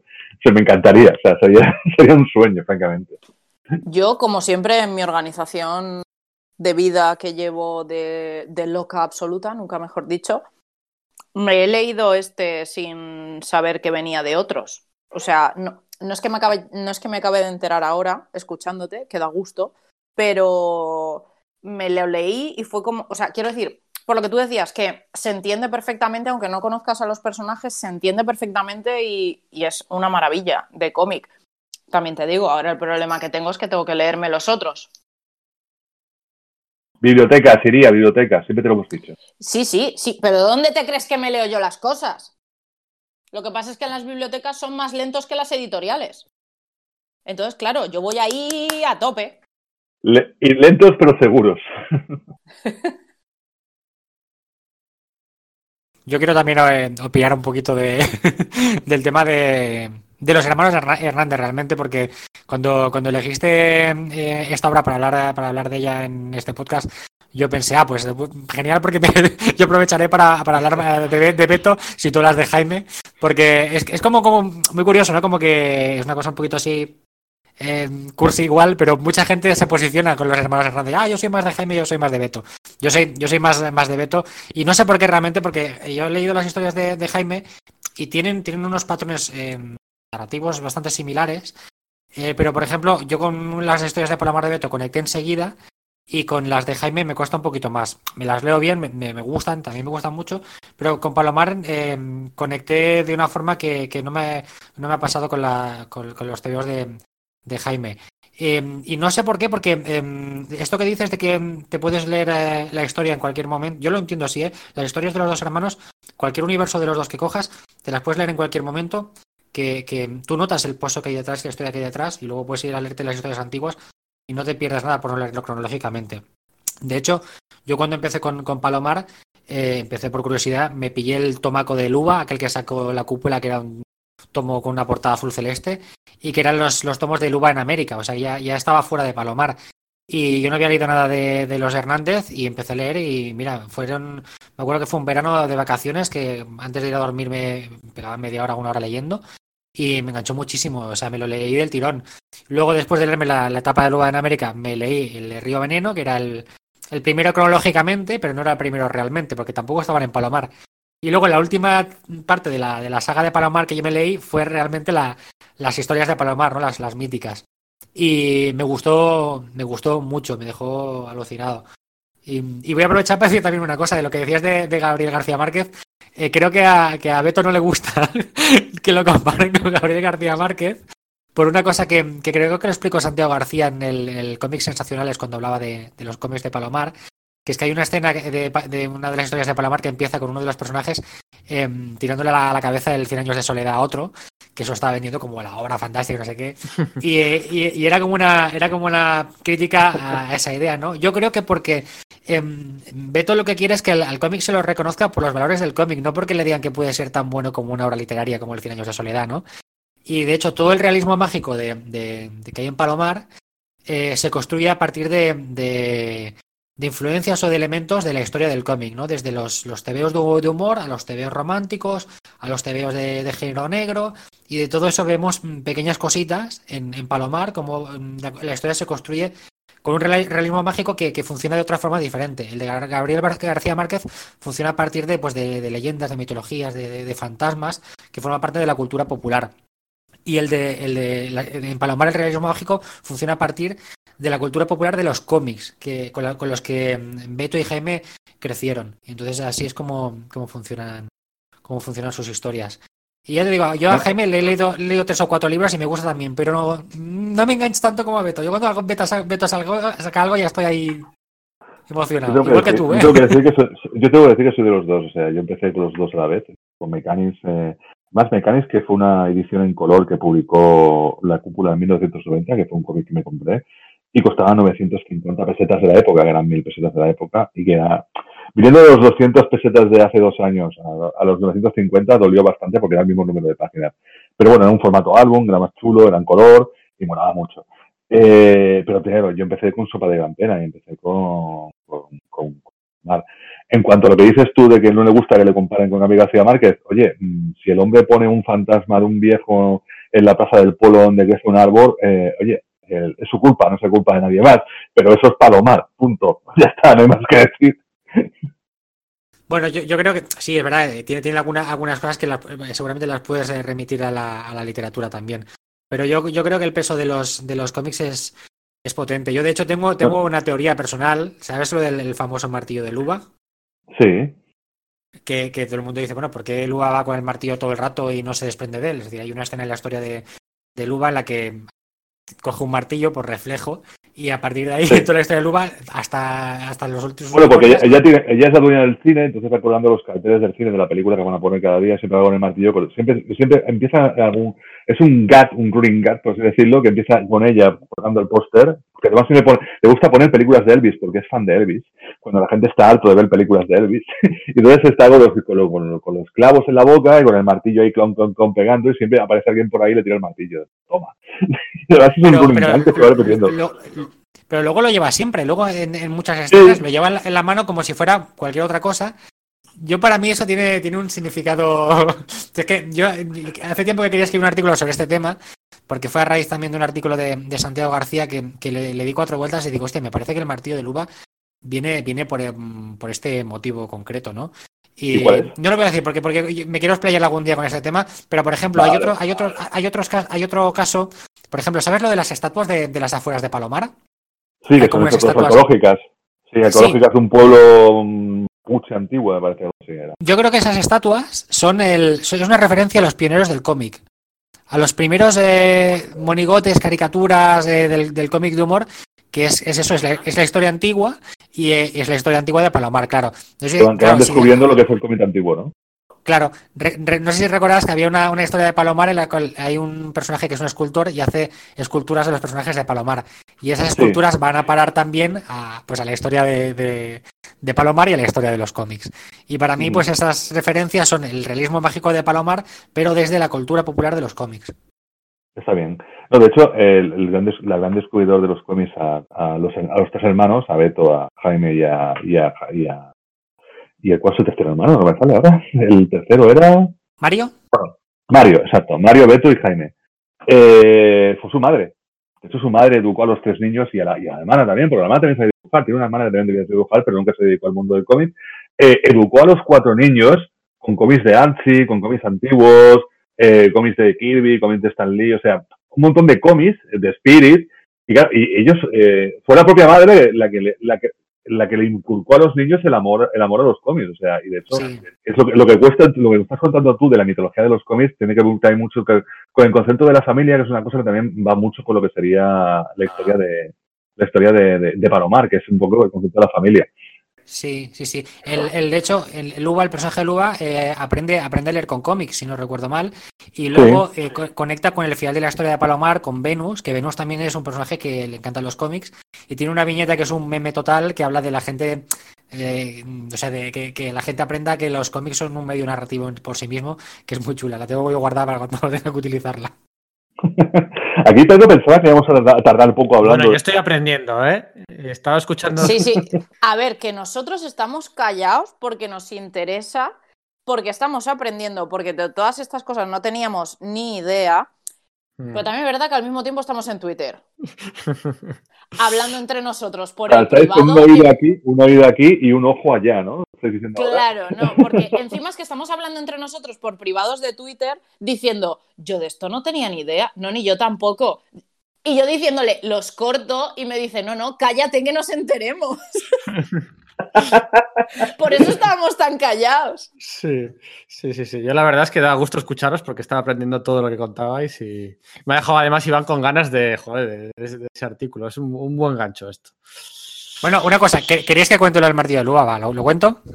Venga, sí, dale, yo dale. Sí, yo sí, yo sí. A ver, Va. que nos gusta a nosotros un buen salseo. A ver, es una, es, ya os advierto que es una, una, una teoría, es una teoría mía, podría ser com- com- completamente cualquier otra cosa. Porque mm, vete a saber tú por qué los hermanos Hernández ponen según qué cosas mm, en, en sus cómics. A ver, teoría. es- Strip Galeano, teoría. Te- la, mira, la- la teoría, la teoría es la siguiente. Em- empieza. Espera, a ver, ¿has dicho strip galeano? Madre mía. Hashtag sí, lo ha hecho. Rumor exclusivo. Espera que me recompongo, espera, espera, que me acabo de, me acabo de deslizar hacia el suelo, estoy subiendo, espera, a ver. Vale. Bueno, pues va. em, em, a ver, la teoría empieza un poco cuando en el, en el blog de Santiago García en Mandorla comentó que le había ido a una charla de, de Beto. Y, eh, y a Beto le pregunta, estaba haciendo la exposición y tenía pues imágenes y, cosas y tal. Y, y Beto comentó que le preguntan muchas veces eh, algo que ha dicho, que ha dicho Manu, que es em, el tema de las mujeres poderosas. ¿De dónde saca él la inspiración para dibujar esas eh, mujeres eh, tan poderosas o diseñar esos personajes, ¿no? Y el tío coge y casca una doble página de Jack Kirby, del, del cuarto mundo creo que era. Y el tío no dijo nada más, enseñó la página y dijo de aquí. Y, eh, y entonces a mí me hizo, me, me dio que pensar porque dices, hostia, Luba es un personaje muy potente también y que otras cosas, eh, eh, con qué otras cosas podía asociar el, el- tema del personaje y el tema del martillo. Y lo vi enseguida, claro, digo, eh, digo es que es el martillo de Thor. Es decir, eh, Thor, el personaje de la Marvel con el martillo, muchas veces eh, el martillo pues es un objeto que es prácticamente una representación de- del mismo, una representación del poder, pero incluso a, a veces peleando ha rechazado el martillo para enfrentarse a su enemigo y no lo necesita para nada. Es decir, que el martillo es, en realidad es un símbolo de poder, es un símbolo que le, que le destaca del resto de los asgardianos, del resto de los dioses. Y me, pa- me pareció, me dio una impresión de que el, el, mm, eh, eh, Beto hacía lo mismo con, con- el martillo, un martillo normal y corriente, con lupa. Es decir, era un símbolo que simplemente la, distinguía del resto de los personajes de, de, Palomar, además de su carácter y su forma de ser y de las cosas que le pasan. Pero claro, lo obtiene en un momento, en una escena bastante dramática, que no la, no explicaré para dar, no, no hacer spoilers ni dar muchos detalles, pero luego se queda en- en sus manos como recordatorio de lo que ella hizo en su momento y de lo que ella es, ¿no? Y es utilizar un elemento, eh, claro, es el juego que hace Beto también, ¿no? Entre lo pagano y lo divino, ¿no? De, de utilizar un elemento cotidiano para representar, representar que este personaje es algo, algo más allá, algo más de, de lo que realmente pues parece, ¿no? Porque de hecho, si te fijas, en, eh, si leéis Palomar, muchos de los personajes son personajes muy cotidianos pero todos tienen algo especial, tienen un carácter o una forma de ser que los hace icónicos, que los hace especiales, ¿no? Desde, yo qué sé, la chica que mm, corre muy rápido y es muy inteligente, hasta, yo qué sé, otro personaje que lo abandonaron y que tiene un pasado muy, muy misterioso y tiene un carácter muy especial. Y cada personaje de Palomar es como una especie de, de dios asgardiano, pero hecho cotidiano, eso hecho personaje común, ¿no? Como que las personas normales también son importantes y especiales. Y, además hay una viñeta muy específica, eh, comentando esto de lo de, lo de Luba y Thor, en la cual Luba viene una, noche de, fiesta, de haber pasado toda la noche en la ciudad cuando era, cuando era joven, y, la, y Ofelia la estaba esperando en casa, y vuelve muy tarde, vuelve de noche, y, Ofelia cuando vuelve la, cubre con una manta, en plan rollo de dónde estás o qué has estado haciendo. Ofelia es su prima, vamos a decirlo a los lectores, que a los que estén escuchando el podcast, que Ofelia es su prima es la prima que cuida además a todos los, a todos los vástagos de, de, Luba. Sí, sí, correcto, correcto. Entonces le, coloca como una manta, entonces eh, ella sube, sube como a un montículo que hay y de repente está ahí una tormenta y aparece un rayo detrás y está como Luba. Con, no recuerdo si lleva el martillo en ese momento, pero está con la, como la capa detrás y dices, es, la puñetera diosa del trueno. Es decir, es, es, mm, es Jane Foster antes de Jane Foster. ¿Sabes? Me, dio esa impresión. Y, nada, fue atar cables a partir de lo de Santiago García. Digo, hostia, es que el martillo de Luba podría perfectamente ser una representación del. del una, una inspiración en el martillo de Thor. Mucha gente lo achaca. Eh, Santiago García, por ejemplo, en su artículo decía que el, el, el martillo de Luba era un símbolo fálico, era una forma de darle el poder masculino a, un, personaje femenino. Pero esa es la interpretación, entiendo yo, más común, más básica, ¿no? la, típica interpretación freudiana. Y yo con Santiago en esto no, no, estoy muy de acuerdo. Pero sin embargo, a raíz de una cosa que comentó Santiago, se me ocurrió que podría. Eh, que Beto pudo Pero qué obsesionada está la gente con los falos, de verdad te lo digo. pues yo, sí, Iván, una cosa, ¿no? yo te digo una cosa. No llevo un martillo, pero Big Barda lleva una especie de maza y de hecho, Luba es muy Big Barda, o sea, es, es una mujerona, aunque realmente es una mujerona más por lo que lo proyecta, porque realmente es una, es una mexicana bajita, no es muy grande. Pero ¿Soy yo? hemos pasado de hablar de la cúpula a los pijamas? que nos hacéis la 314 a la que te descuidas. bueno, vamos a acabar. ni risitas ni leches, ¿eh? Pero bueno. Viene, viene, el Big Barda iría, ahora lo ah. tenemos claro, ¿no? la, cúpula ha publicado superhéroes también, ¿eh? Ojo. Pero no los has mencionado, te has ido al otro lado. Arroba policía de los pijamas. Arroba policía. Arroba policía. Bueno, no digo, no, no, lo más. la, última cosa, Iván, te compro todo, todo, tu argumento, ¿eh? pero yo francamente siempre he hecho de menos que si alguien hiciera alguna vez una película de Palomar con Salma Hayek haciendo de Luba. Hubiera sido lo suyo. Bueno. ¿Te quedas tú, no, Pedro? Quedo yo, sí. Quiero decir de, bueno, el, precio de la recomendación de Manu es, es, muy bajo también. Estamos hablando de 14,90 o una cosa así. Es así como me ves, ¿vale? la gente que no haya pillado el título. Y voy yo. Em, yo voy a recomendar dos obras, pero es que son muy parecidas entre sí, con muchas semejanzas, con algunas diferencias que hacen a las dos obras únicas. Y como no sabía muy bien cuál elegir, pues mira, he optado por este combo, más que para describirlas, eh, contrastarlas, ¿no? Para ver, ver lo que sale, ¿no? Yo quiero hablar de Piruetas, de Tilly Walden, y quiero hablar de Cuéntalo, eh, de Laurie Hall Sanderson al guion, con dibujo de, de Emily Carroll, ¿no? La autora de Cruzando el Bosque.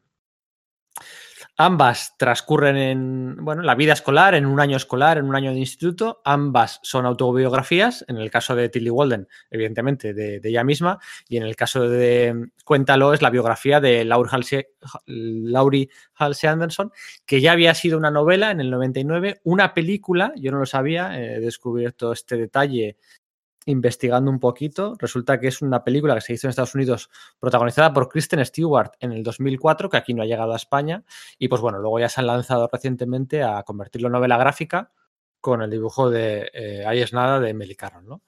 Las dos están publicadas en tapa blanda, las dos tienen el mismo grosor, pero una son 404 páginas, la de piruetas, blanco, negro y amarillo en algunas páginas, eh, y un precio de 32 euros, ¿vale? Esa es la de piruetas, publicada en 2018. Yo creo que las dos han entrado en los esenciales en su momento de la Asociación de Críticos y Divulgadores del Cómic. Cuéntalo, es del mismo grosor, pero en realidad son 260 páginas y solo en blanco y negro, con mucha, mucha tinta, ¿no? Y cuesta 26,5 euros. De verdad, eh, es, un, es un chollazo. Y las dos tratan un poco el mismo tema, ¿no? Del abuso, eh, abuso escolar, del bullying, del estrés en el colegio, de las asignaturas, de los problemas un poco familiares, cómo empañan la vida de la típica. No es la típica historia de chica y chico incomprendido porque sí. No, no. Aquí, o sea, eh, va mucho más allá, ¿no? De hecho, una de las obras se moja mucho más que la otra, va mucho más. Son problemas realmente traumáticos, ¿no? Y recuerdo Voy a comentar las dos, recuerdo que son obras autobiográficas, ¿vale? En el caso de Piruetas, pues cuenta la historia de la propia Tilly Walden y su infancia y cómo pues, se mudó de Nueva Jersey a Texas, a Austin, donde, bueno, pues la mudanza la hizo tener que volver a adaptarse a un colegio, a las clases de patinaje que hacía, hacía una clase de patinaje artístico y otra más sincronizada a la tarde, a las dificultades para hacer de amigas, y sobre todo, pues el momento ese ya del descubrimiento, la epifanía de, bueno, pues de su, de, su sexualidad, ¿no? De, su orientación sexual, ¿no? Ella es, ella es lesbiana. Al contrario que cuéntalo, aquí eh, Tilly Walden, y es todo un poco... Claro, va a gustos, ¿no? Eh, del lector. Aquí esconde un poco, pues, los traumas de la época, ¿no? Tanto su análisis como lo que ella sentía, ¿no? Esa sensación de frustración está muy, muy oculta, ¿no? Se centra mucho más en la parte del, dedicada al patinaje, ¿no? No a la parte técnica en sí, de, los movimientos, aunque hay algún detallito al inicio de cada capítulo, pero sí en las rutinas, eh, los horarios, esos mega madrugones para ir a las competiciones, cómo sus padres nunca la llevaban a las competiciones, cómo tenía que ir ella sola, cómo llega un momento en el que le acaba cogiendo el gusto estar sola ella en los hoteles, mientras el resto de compañeras pues iban con los padres, cómo echaba de menos la disciplina de Nueva Jersey, le parece muy suave todo en Texas cómo va cambiando la, pues su forma de ser, ¿no? Cómo no le gusta la presión por el postureo, tener que siempre maquillada las competiciones, los moños, eh, la presión de las reglas, del, de competir, de los equipos, y cómo llega el momento en el que pierde el, cariño por el patinaje, ¿no? Pero, pero es que no o sea, eso me ha pasado a mí, yo creo que le ha pasado a todo el mundo, ¿no? Esas extraescolares que muchas veces las, las haces por inercia, ¿no? O sea, incluso siendo muy bueno, pero llega un momento en el que no te gusta, ¿no? Y, pero tú sigues haciendo quizá pues por presión familiar, porque tus padres pues te están apuntando, te pagan la matrícula, lo que sea, y tú vas haciendo, haciendo, haciendo, pero realmente ya no, no, no te llena, ¿no? No te reflejas e, en, ello, ¿no? Y, y, a ella le pasa, ¿no? Pero por lo que es bueno piruetas, o al menos en mi opinión, es que justo en, en esas muy pocas viñetas, o sea, viñetas contadas, ¿eh? en los ¿cómo decirlo? Eh, en los bordes de esta historia, en los bordes de la narrativa, eh, donde la autora baja la guardia, es donde se cuentan los detalles del sufrimiento por el bullying, de las amigas, cómo, cómo de verdad estaba afectada por el hecho de tener pocas amigas, le molesta el comportamiento de las madres de las amigas, eh, empieza a recordar el, origen, por decirlo de alguna forma, de, de su amor hacia las mujeres, ¿no? Ese amor platónico hacia su primera entrenadora, que quizá condicionó su identidad sexual. Es, son muy, muy pocas viñetas, casi pasadas por encima, o sea, son 400 y pico páginas y son muy pocas viñetas, muy pocas páginas donde realmente se mete en su psique, ¿no? En, su, en sus traumas, ¿no? El resto es patinaje, rutina, mmm, día a día, ¿no? Y, bueno, pues funciona muy bien. Además, funciona muy bien porque lo que decía antes, ¿no? el amarillo es el tercer color que tiene, que incorpora a la obra en, momentos también, insisto, muy, muy determinados, pero es un amarillo de esa luz de madrugada o del reflejo de, mm, las pistas de hielo de patinaje. Un, amarillo, un, tono de amarillo muy, muy melancólico, ¿no? Que funciona, que funciona de lujo. Eh, y eso es lo que hace que sea ya tan buena autora, ¿no? Eh, el cómo enseñando tan poco hace que, bueno, pues que desearías que se hubieras playado más en esa parte del coming of age, ¿no? De la maduración, de la catarsis, de... A mí personalmente me hubiera gustado que aumentara más esa dosis para que la obra sea del todo redonda. Que no lo digo que no lo sea, ¿eh? De hecho, es que hay un momento en el que es acosada por un profesor particular, un chaval adolescente, pero lo pasa muy por encima pero aún así sí que notas que esa sombra está, ah, sin, volver a mencionarlo, ¿no? Esa sombra está en la historia, en la personalidad de la nueva Tilly Walden, ¿no? Me parece, me parece, me parece soberbio. Quizá también, no sé, he estado dándole muchas vueltas, ¿no? Quizá, quizá no ha querido entrar mucho en la historia porque, bueno, Tilly Walden tiene lo que decía, creo que antes, ¿no? Tiene 22, 23 años y está contando una historia de su adolescencia, hace ocho años, siete años, ¿no? Entonces quizás es una historia que tiene muy, muy, muy reciente, casi de esta década mismamente, ¿no? Y, y quizás no, ¿cómo decirlo? No ha hecho las paces consigo misma, puede ser. Y, y quizá por eso no haya querido, haya preferido artísticamente no entrar en ese detalle, ¿no? En Cuéntalo, en cambio, sí que se refleja mucho más el sufrimiento, la angustia de ser adolescente, Mm, quizá porque es una historia que viene de rememorar su infancia ya con, más, a más largo, con más distancia, ¿no? habiendo ya aceptado tu nueva personalidad y es mucho más cruda, ¿eh? O sea, hay un capítulo, una parte de, que, de violación sexual por parte de un chico de cursos superiores en una fiesta que estaba un poco borracha. Esto ya lo comentamos en la segunda ensalada de Gafapaste. Podría considerarse spoiler porque no se cuenta hasta Mm, más adentrada en la obra, pero es que la propia autora, en una nota al principio, antes de empezar, eh, como la propia descripción promocional, la mayoría de las reseñas hacen referencia a ello, ¿no? A esta violación. Y, y bueno, pues eh, eh, cuando empieza la historia esto ya ha pasado y no vemos que ocurra, pero sí que vemos las consecuencias y como todo el siguiente curso escolar de la protagonista, de Melinda, es un auténtico infierno, ¿no? Porque cuando la acosaron sexualmente en esta fiesta que digo, ella en cuanto recobró un poco la compostura, llamó al 911 a la policía y se personificó ahí en la fiesta. Oye, ¿qué pasa? Tal. Entonces todo el mundo tuvo que salir corriendo y se lo echan en cara durante todo ese año, ¿no? Su mejor amiga, todo el mundo en la escuela le da la espalda. O sea, es una historia de bullying, de agresiones, de, de aislamiento social para, para, para, salvo una chica recién llegada a la escuela que no estuvo ese día, el resto es que cuenta la historia de una supervivencia con unas, unas, páginas oscuras, con unas tintas oscuras de Emily Carroll que son de flipar. Es impresionante. Los planos, la, la bueno, eh, cruzando el bosque, o sea, es que es, es, es una diosa Emily Carroll, ¿no? Y, aquí lo, lo, borda, ¿no? Y incluso la parte esa de esos momentitos de esperanza, la, la, clase de, la clase de arte, la clase de dibujo que tiene con el, con el profesor en la escuela, cómo, cómo lo hizo el año más llevadero. Pero vamos, toda esa agresión, la, mala, la relación entre los padres, mmm, las taquillas, estas norteamericanas que teníamos tan idealizadas siempre, ¿no? Pero con los empujones, pues ahí están. Vamos, de, verdad, un auténtico infierno y, bueno, pues, pues es que no lo esconde, como, como en piruetas sí que se llega a esconder esos traumas, ese malestar, está escondido, aquí no, aquí es brutal. El, vacío que tiene la protagonista a su alrededor y ese sentirte más pequeña que nadie, que, que, también nos ha pasado a muchos, en algún otro momento le pasa. Aquí es que se entiende, ¿no? Y, y, bueno, pues una parte de terapia, también hay humor, eso es cierto, hay una catarsis final y de aceptación personal muy bonita, eh, pero la novela es, es, es muy dura. ¿eh? No, no puedo quedarme con ninguna de las dos, las dos me han gustado mucho, las leí en su día, las he releído otra vez esta, esta semana. Pero mira, si tuviera que elegir entre las dos, si tuviera que elegir un detalle de las dos, lo tengo muy claro. Y es, es una frase que hay en la contraportada de Cuéntalo, que yo creo que lo dice todo. ¿eh? Son cuatro palabras. O sea, en la contraportada hay un árbol que tiene mucha importancia, los árboles durante toda la historia, pero hay cuatro partadas.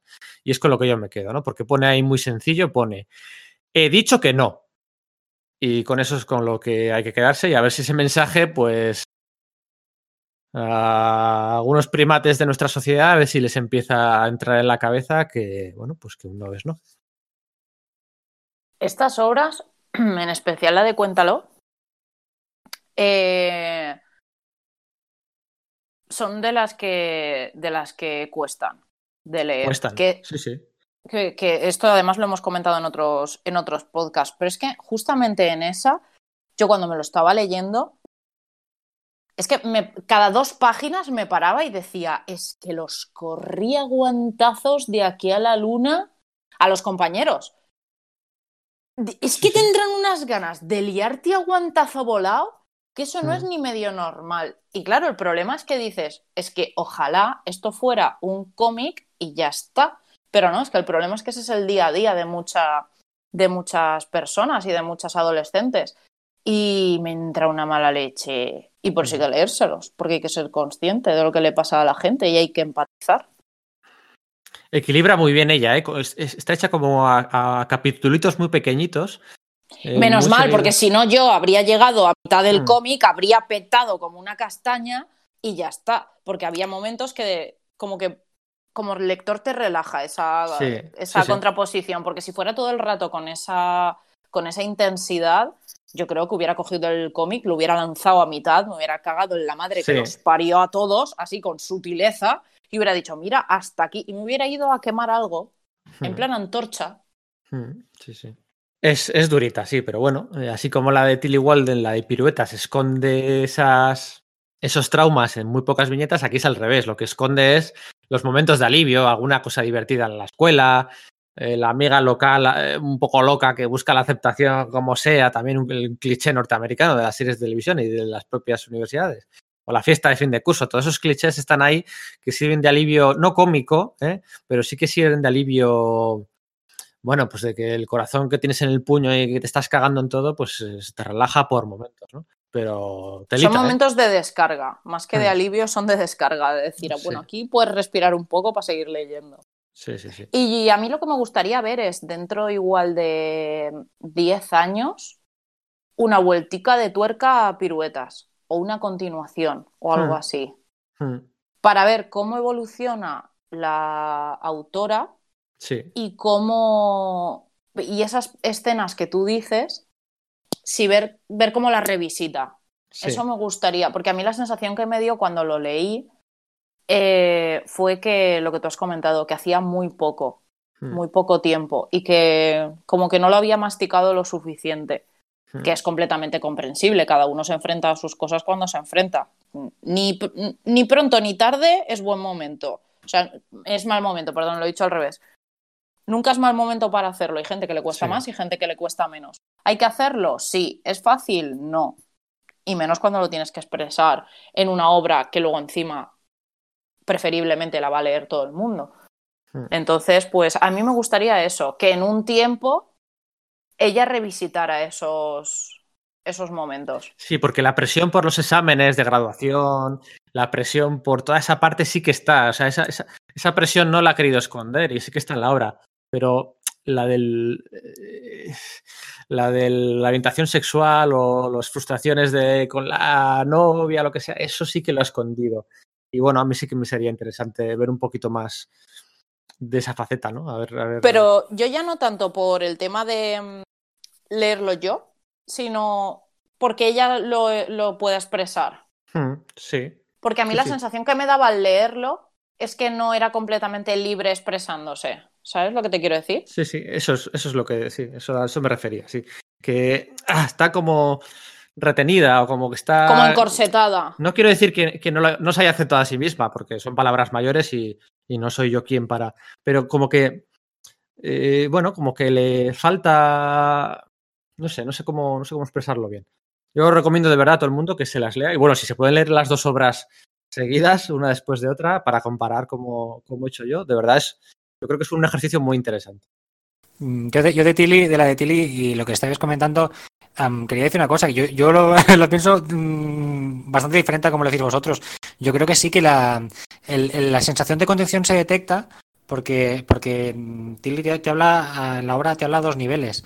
Es decir, eh, uno, el, el nivel el de entre ella rel- relacionándose con los otros personajes, en los cuales ella, obviamente, pues no cuenta los problemas que tiene, pero, pero consigo misma en el monólogo interior cuenta mucho, cuenta muchísimo. Em, cuando estuvo en el Salón del Cómic de Barcelona, Em, a mí me chocó muchísimo porque yo la veía allí en la, en la charla, en la mesa y tal, y no, no me parecía la tía del cómic para nada. Digo, digo esta tía mm, no puede haber tomado el pelo, se la ha inventado todo. Pero una, una persona le, le preguntó por el tema del, del motivo de hacer el cómic y cómo estaba ella ahora. Y ella lo explicaba de forma que lo entendías enseguida. Dice- Dices, es que la, la persona que sale en esos cómics es eh, una persona completamente distinta, una persona que es anterior a yo haber, yo haber hecho terapia y también anterior a haber podido contar la, la historia en, en piruetas. Tú dices, claro, es una persona completamente distinta. Cuando ella está haciendo el cómic ya, ya, ya, ya había cambiado. Ya era, ya era otra persona. Y entonces el, el cómic mm, Ah, vale, vale, busca, vale. busca Eso- contar. Vale, eso es lo que yo no tenía claro. Si ella primero había hecho la terapia y se había, no diré arreglado, porque no hay nada que arreglar, pero, o sea, si se había enfrentado a la situación anteriormente, antes de meterse en ese berenjenal, o si se había metido en el berenjenal de hacer la historia a modo de terapia, pero si lo ha hecho a la inversa, pues perfecto. Yo, yo por lo que, lo que explicó, la, terapia fue, fue, o sea, anterior a empezar a hacer el cómic. Y yo diría que el, que el cómic también fue una, una suerte de terapia de, de, desahogar, de desahogar todo, todo aquello que llevaba. De hecho, yo le pregunté por el, el final, porque me chocó mucho que la obra siendo tan, tan melancólica, tan, tan, tan lacónica, porque claro, por lo que ella está viviendo, eh, termine con un, ese punto de euforia, ese punto de, de repente volver al. A, o sea, ya, tú terminas de leer la historia y ya va, ves cómo ya va superando un poquito eso, deja el patinaje, se dedica a la música, mm. empieza, empieza a hacer cómics y de repente te termina la obra con un momento de, del patinaje que es un momento muy eufórico que dices, coño, si nos quedamos solamente con ese momento es como una sensación un poco rara, ¿no? Y Tilly dice que, que intentó, o sea, que le parecía raro terminar la obra con el momento en el que ella ya estaba bien, en el que ella ya lo, ya lo había superado todo, eh, siendo la obra, el tema general de la obra, hablar de, de, cuando ya no estaba bien, cuando ya se dedicaba al patinaje y sufría. Después termina la obra con un momento del, del patinaje. No daré detalles, pero, pero termina con eso como una especie de, de resumen o síntesis. Y, y, ese es el motivo de, por el cual eligió ese final. Pero yo, yo, yo, yo aluciné bastante porque cuando, yo os digo, en la, en la charla, eh, Tilly estaba todo el rato de, papá, pregúntame cosas, que os cuento lo que, lo que queráis, como si yo hubiera descubierto ¿Sabes? Esa especie de igual puerta interior que tenía ahí bloqueada para expresar emociones a, a, al resto de la gente, al resto de las personas. Y estaba todo el rato súper animado. Pero eso pero es una fantasía. Lo que queráis. Sí, sí, sí, sí. Bueno, eh, si os interesa, hago spam. hice, hice una la transcripción de una de las dos charlas. Bueno, de hecho tengo grabadas las dos charlas que dio son del cómic, porque hizo eh, charla de ella con los encuentros con los, con los lectores y otra charla en plan masterclass. Y las grabé las dos y una de ellas las tras la transcribí en mi blog. Y la otra la tengo guardada. Y tiene un montón de cosas que ya te comenta, y digo, con total naturalidad. ¿eh? Pues ella le preguntaban por el trauma y cómo estás ahora y tal, y ya lo contaba ahí súper feliz. Y además súper radiante, era, era como un sol. Sí, arriba, yo, yo lo que quería decir es que es que yo sí que noto que la autora ha tenido la catarsis, sí. pero la catarsis no está contada en la obra. Sí, es verdad, es, es, es, un poquito más difusa. La, la, claro, pero, pero yo creo que por esto mismo que dice, que dice Tilly, que, que, os, que os comentaba, ella sí. no, no, quiere hacer, no quiere contar la historia de la catarsis, quiere contar la historia de cuando ella estaba mal, cómo se sentía estar mal. Hmm. Yo creo que, que, ese es el objetivo. Vale, pues entonces sabiendo eso no necesito otra obra.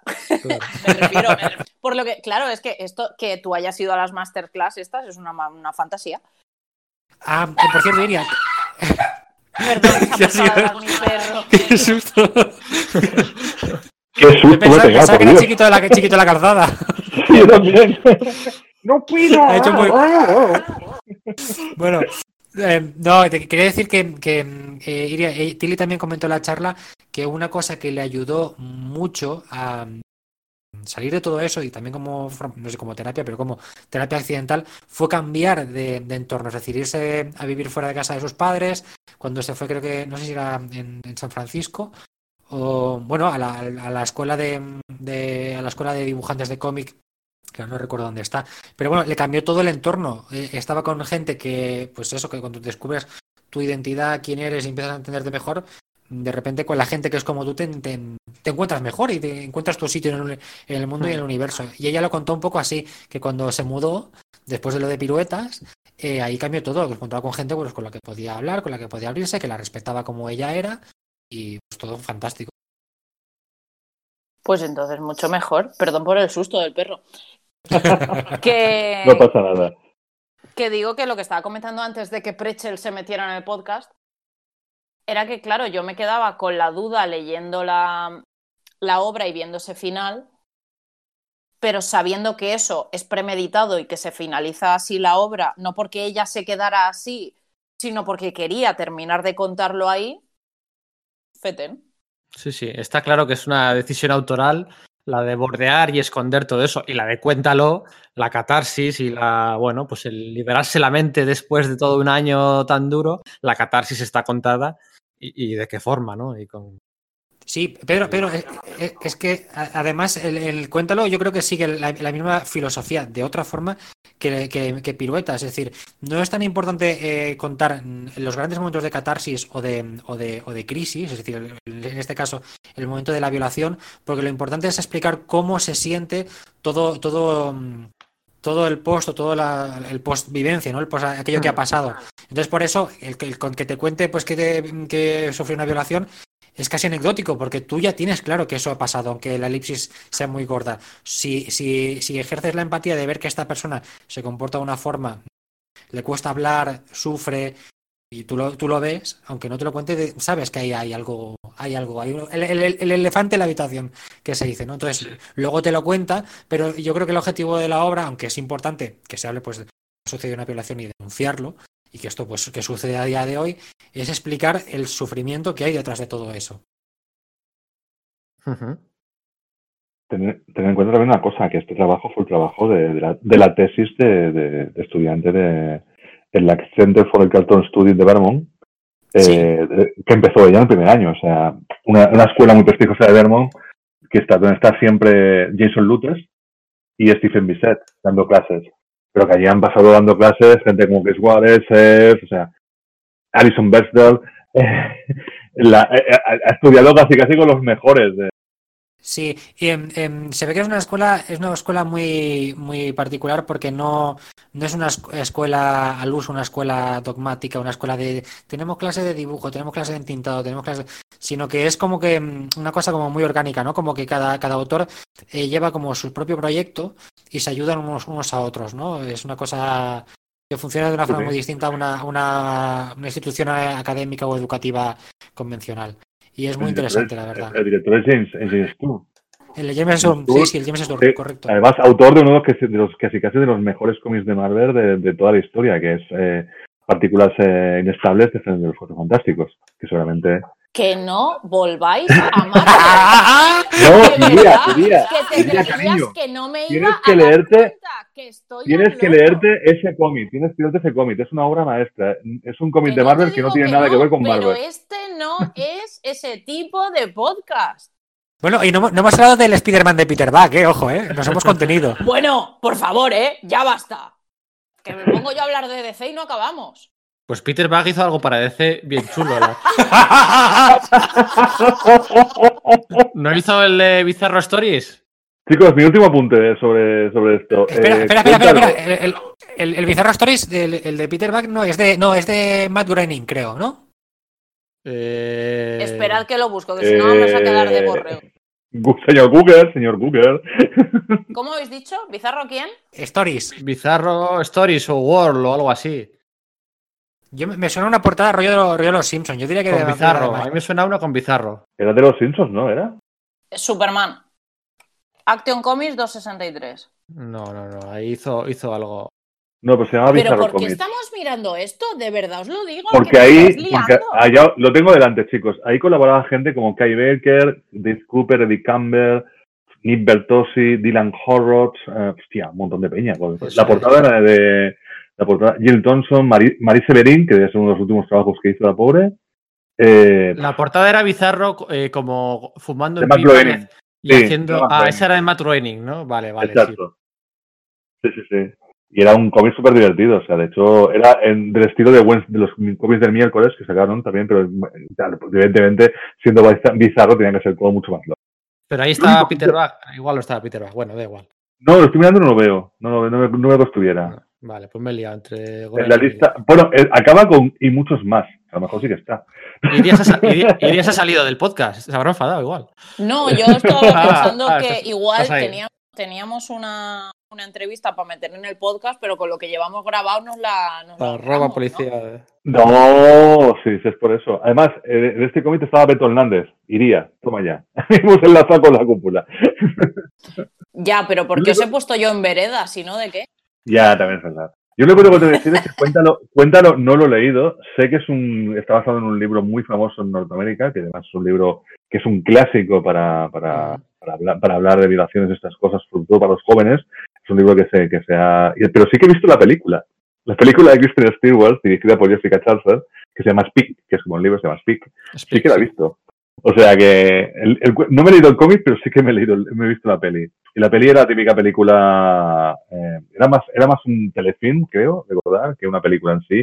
Y esa típica cosa que hacen luego para que vaya a los festivales indies norteamericanos. Mm. Eh, creo que el cómic estará mucho mejor que la película. francamente. Bueno, pues ha quedado un podcast mm, cortito, ¿no? Tamaño estándar. Como siempre, ¿eh? Como siempre, ¿eh? Casi nada. Yo me lo he pasado bien, igual, igual la vez que mejor. No, no, si yo bien me lo he pasado, pero también me he comido un bol de palomitas, me he tomado un refresquito, me he puesto al día con la gente en Twitter mientras grabábamos, me ha dado tiempo Perdona, de todo. ¿te has tomado un whisky, ¿tú has entendido? Un refresquito, joven. Ah, no es un whisky.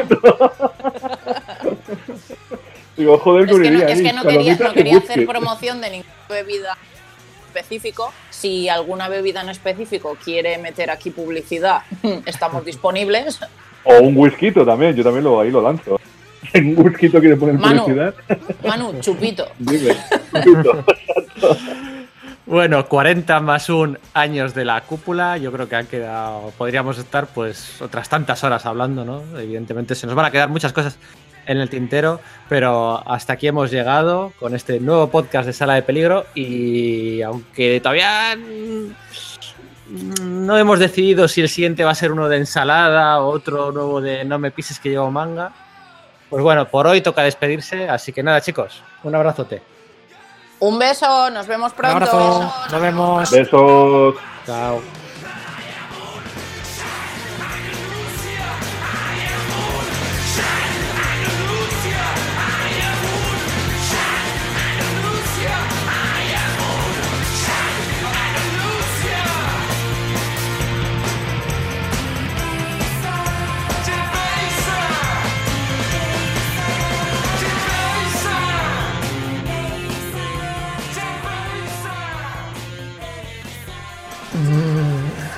Hola Emilio.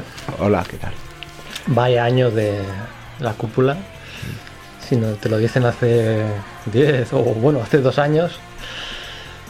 No sé, eh, uno de los mejores años para mí de pu- publicación, edición y diversidad en vuestros títulos. ¿no? Yo creo que, perdóname, yo creo que habéis tocado techo con, con Pepino y el reino de la rosquilla. Ya. De ahí vais para abajo ya, ¿eh? No, no eh, a ver, lo primero el año. El año, pues sí, es un año bueno, pero realmente porque estamos en boca un poco de todos. Pero para la cúpula es un año más, o sea, es decir, sí nos preguntan más por, los 40 años de historia, sobre todo del víbora y tal, porque la cúpula no sería nada si no existiera el víbora.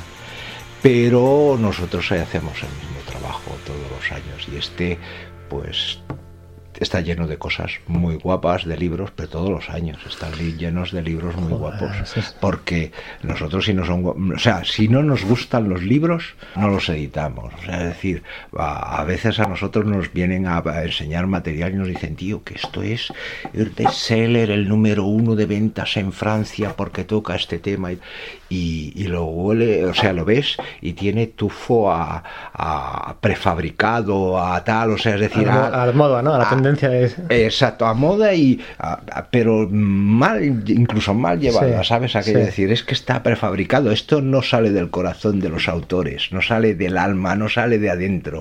Y entonces, si no es auténtico, nosotros no lo publicamos. O sea, mucha gente me preguntó en, en un momento determinado, hubo un, una- un cambio muy, muy radical en, en la cúpula. Bueno, no fue un cambio, es con croquete y empanadilla, Sí. que la gente dijo, pero ¿cómo publicáis vosotros eso? Si, si vosotros tenéis una línea mucho más dura y tal. Más gamberra, más- eh, exacto, sí, sí. pero más cookie, ¿no? Pero lo, claro, pero lo publicamos ¿por qué? Porque era auténtico, ¿vale? Porque aquello salía de dentro de Ana, que es una tía encantadora, pero lo dice y lo leías y decías, coño, pero si esto me ha pasado a mí, ¿no? Esto está, mola. Entonces, mm, pues lo publicamos por eso, no porque fuera a ser un bestseller, porque no lo sabíamos nosotros y Ana tampoco. Ana, cuando empezó a vender, Sí. no se lo creía. Decía, no, estoy mm, despierta o estoy soñando, o sea. Sí, sí, ahora entras en un FNAC y... Está, sí, están a Claro, pilas. sí. Y luego supongo que hacía la broma, ¿no? Lo de Pepino lo hacía la broma, pero supongo que se ha venido lo de Keaton Neal, también ha venido a raíz un Sí. poco de todo eso, ¿no? Y- Sí, es que en realidad más. nosotros teníamos, siempre habíamos querido, especialmente yo, desde ya incluso cuando en vida de mi socio había intentado siempre meter un, un apartado de, de cómic para niños, ¿no? Porque, una, primero, pienso que son nuestro futuro y dos, eh, son los que leerán cómics en el futuro. Entonces, ahí tenía que haber cómic para niños pero José María no era muy dado a, esa vertiente y después en la cúpula lo intentamos con alguna cosa y no era muy receptivo nuestro material, nuestro público no era muy receptivo a ello. Entonces cuando nos asociamos con, con Brúfalo para editar esto, eh, ah, está funcionando estupendamente estás funcionando muy bien. Y la verdad es que yo me alegro porque son unos libros maravillosos, un, libros que además transmiten valores de, de, igualdad, de respeto hacia los demás, ¿no? De, y son muy inclusivos, hablan de, de, parejas que no son heterosexuales, hablan de, gente minusválida, de, y, creo que es importante ¿no? que todo eso se trate con normalidad, que es una de las cosas que hemos hecho siempre en la cúpula. O sea, hoy en día eh, la homosexualidad y todo eso se trata con tranquilidad, pero hace 40 años, cuando salió el número uno del Víbora, ya había un personaje que era un transexual y su autor era homosexual. Sí, Nazario. Y, sí, Nazario. Y, era, y nosotros no lo tratábamos como una persona diferente, era uno de nosotros. O sea, pero con normalidad, ¿sabes? No hacías, ah, pobrecito, que. No, era un amigo nuestro, era de la familia. 40 años del Víbora, 41 años desde que empezó la transición. Eh, muchas etapas distintas dentro del víbora, dentro de la cúpula, ¿no? Eh, también un poco dependiendo de quién estaba ahí dirigiendo, pero tú has estado sí. 40 años ahí desde el principio. Eh, en realidad yo estoy desde antes. bueno, sí, desde antes. desde antes porque José María no tenía, José María Berenguer, que fue el, el, el que inició la revista, no tenía demasiada idea de cómics. Entonces eh, ante la propuesta de Tutime de hacer una revista de esto, yo dijo, bueno, eh, me voy a una librería especializada de cómics que entonces no existían. Había dos y eran pequeñísimas, ¿no? Y entonces en una estaba yo y me pidió eso, direcciones, personas y tal y cual. Entonces ya te digo, estoy en principio desde... Y las, eh, digamos, las etapas del víbora, yo siempre las he medido para mí con los eh, redactores jefes. Aunque todo el mundo tenía un peso en la revista, pero siempre había como una guía, alguien que se encargaba de, de, coordinarlo todo, ¿no? Entonces hemos tenido cinco redactores jefes que marcaron mm, cosas muy concretas. Al que más se suele recordar, para lo bueno o malo, es a Hernán Migoya, sí. que es esa transición ya que a mí siempre me ha hecho mucha gracia, ¿no? Lo, lo, underground cuando se vende en el kiosco sigue siendo underground? Bueno, eh, en realidad eso es algo que nosotros tenemos desde el principio, porque claro, la gente nos decía, eh, es que sois una revista underground y tal. Pues en realidad por temática, por, por las, los temas que tratábamos, sí que éramos underground. O sea, estábamos dentro de la línea estética del mm, underground, pero no dentro de la línea de, distribución, porque el underground se, llamaba así por Estados Unidos, mm. porque lo distribuían en librerías muy concretas. Sí, tal, exacto. Entonces, eh, nosotros lo que hacíamos era ir a kioscos y claro la gente nos encontraba al kiosco en vez de ir a buscarnos a otros sitios no pues eso, a, mercadillos y tal, que era donde compraba yo antes de que existiera el Víbora los cómics underground. Pasado, presente y futuro, ¿no? Vamos a ir saltando un poco. Este, este 2019 no lo sé, pero el año pasado, en 2018, se publicaron en España 3.280 cómics. Sí. Eh, ¿Cómo puede ser esto? Eh, puede ser... ¿cómo, luchas contra eso? No, no, nosotros no tenemos manera de luchar. Ah, en realidad, digamos, eh, nosotros también en algún momento en la cúpula pasamos por épocas en las que viendo lo que hacían los demás y que estábamos perdiendo ventas y tal, pensamos que la solución era editar más títulos y nos metimos eh, a editar cosas en japonés, o sea, no japonés, cosas japonesas, cosas coreanas, cosas, en fin, pero eh, entras en una, en una dinámica que es de comercial, o sea, de, de que es, va todo muy rápido, no. tienes tiempo de dedicarle a las cosas, no las puedes hacer con cariño porque todo es de hoy para mañana, todo es muy rápido. O sea, hoy en día para mí digamos, la máxima de la cúpula es, las cosas no se hacen rápido, se hacen bien. O sea, es decir, nuestros libros no se hacen rápido, se hacen bien, a, tope, los repasamos no sé cuántas veces. Ah, hay libros que tardamos cuatro años en acabarlo. Por ejemplo, eh, el próximo que sacaremos de Shelton, de, de los Freak Brothers pero estás restaurándolo todo. O sea, eso es un trabajo y un dinero que se invierte ahí que va a ser muy difícil de recuperar, pero es que tiene que salir así. No, no has de estar contando el euro tal. Y lo de la superproducción es que eso es algo que tienen que aprender. O sea, quien tiene que aprender más, creo yo, son los grandes editores, que deben de aprender eso, que no solo están haciéndonos la competencia a los pequeños, es que se están haciendo la competencia a ellos. O sea, porque hay demasiado material, no a la, gente no llega a todo. Es posible que se estén tapando títulos que merecerían tener más atención, pero a ver cómo eh, en una librería que saca le sacan 230 eh, novedades al mes, pues cómo las organiza para tenerlas en el escaparate un mes solo. Mm. Es imposible.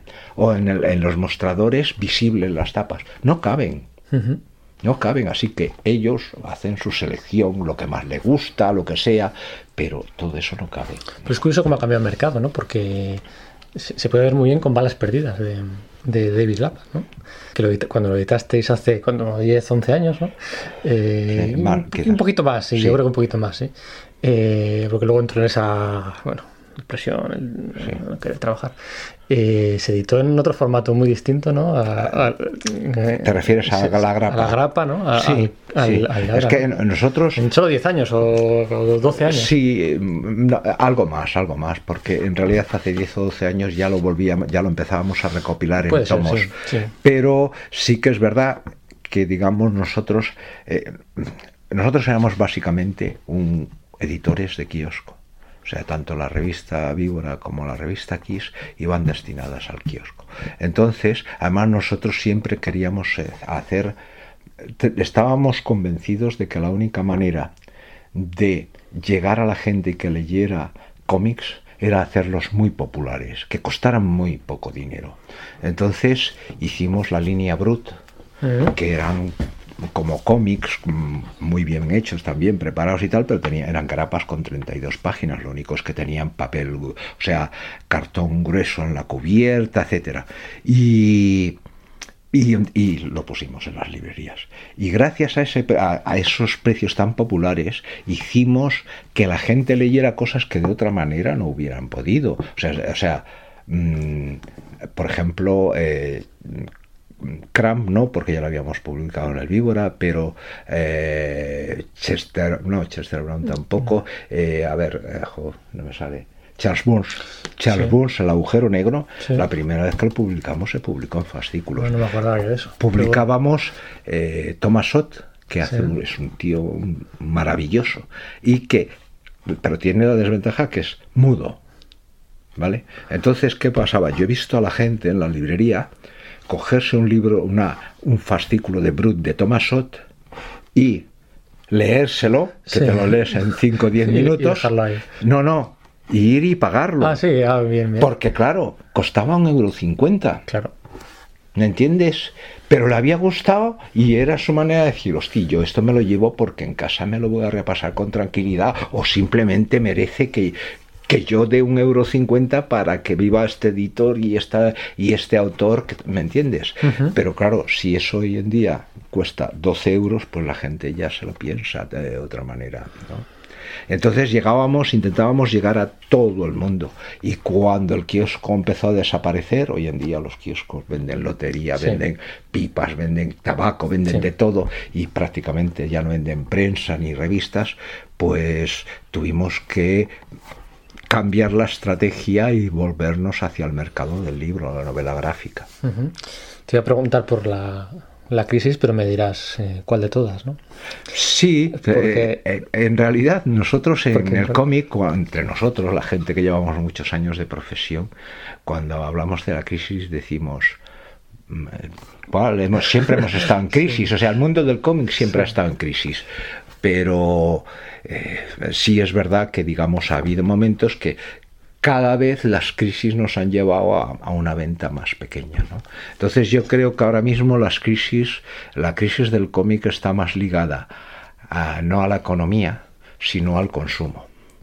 O sea, por ejemplo, eh, mi teoría con respecto a la desaparición de las revistas, de los kioscos, y la venta, la bajada de ventas de todas las revistas, no solo del Víbora y el Kiss, no, también Zona 84, Cimoc, etcétera, etcétera, es que durante mucho tiempo nosotros fuimos el único pasatiempo que tenían los españoles para aparte de la televisión mm, que había un canal, un canal y después salía el UHF, los que tenían suerte y tenían cobertura y tal, y el cine y la literatura, evidentemente.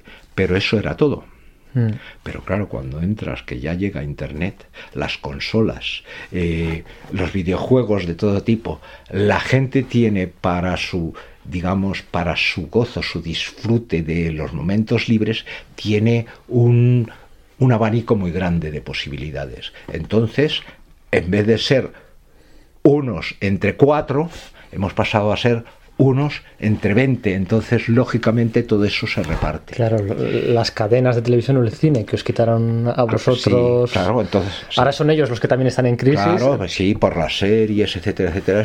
Eh, pero es, ya te digo, hoy en día yo creo que la crisis más importante eh, es esta. Mm. Entonces, eh, creo que la gente también por comodidad o por lo que sea, prefiere que le cuenten la cosa desde una pantalla en vez de leerla. ¿no? Sí, está claro.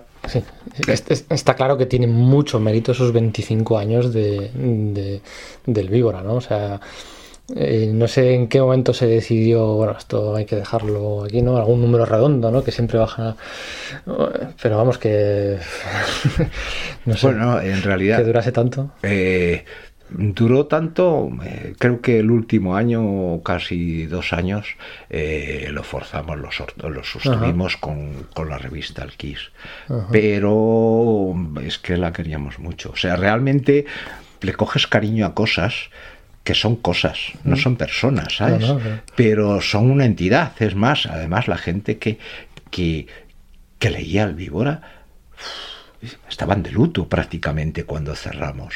O sea, le coges cariño a eso porque has convivido con ello tanto tiempo, entonces nos, nos negamos, a, nos negábamos, digamos, a, a, dejarnos morir, ¿no? Entonces pusimos como límite el número 300 y en los 25 años se cumplían las dos cosas y cerramos una etapa. Em, son muchos, ¿no? Eh, Close, Bag, David Lapan, que comentábamos antes, Selton, Nazario, Max. Eh, son muchas las obras clave en la historia de la cúpula. ¿Puede ser que Ralph Koenig abriera las puertas a un tipo de público distinto o crees que ya existía anteriormente? Luego por una segunda pregunta que te voy a hacer luego, ¿no? Yo creo que Ralph Koenig al final no creo que es posible que sí que abriera las puertas a un público diferente porque en realidad era lo que nosotros intentábamos. O sea, Ralph Koenig eh, tenía un dibujo muy en la línea Ja, va, etcétera, o sea, muy suelto. Y, el primer título que sacamos nosotros fue El condón asesino. Mm. Y, y dijimos, este tío es muy bueno, este tío. Es que para todos los públicos. Hay que apostar por él. Bueno, para todos los públicos no. Era para cualquier tipo de persona, pero eh, era explícitamente eh, sexual. Pero, eh, explícitamente homosexual. Sí, pero con, a nada que seas un poco cerrado, yo creo que con el. No, o sea, a la mayoría de la gente que lee hoy en día a Koenig es el 80% son heterosexuales. Sí, sí. Y sobre todo, en más parte creo que son mujeres. Ah, pues a eso me refería, que te abre a ese público. Sí, sí, sí, sí, Exacto. A 80%, eh, sí, eso es. O sea, un 80% heterosexuales y el resto gays. O sea, es más, hay gays que no les acaba de gustar. En cambio, los heterosexuales sí, porque total, eh, cuando habla de sexo, cuando habla de parejas y tal y cual, es como croquete y empanadilla. O sea, tú coges, cambias un personaje masculino por uno, o sea, pones los dos del mismo sexo y no pasa nada, eso funciona igual, ¿no?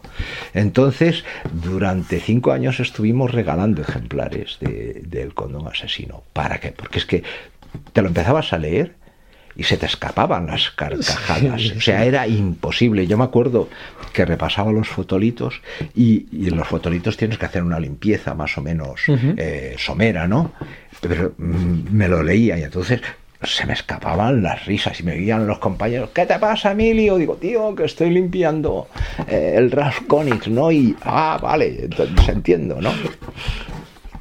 Claro, entiendo que ahora para publicar lo último de Tilly Walden os tendréis que pelear con otras tantas editoriales que quieren hacer lo mismo, ¿no? O, o para publicar lo último de, pues no sé, o sea, de, pero con el Koenig os pasaba eso en su día, o, o sea, Mm, no, o, o con aquellas obras que sacabais vosotros en los 80, al No. de los 90. Koenig tal vez nos hubiera, digamos, intentado hacer sombra a alguna revista, a alguna editorial que editara eh, homosexual.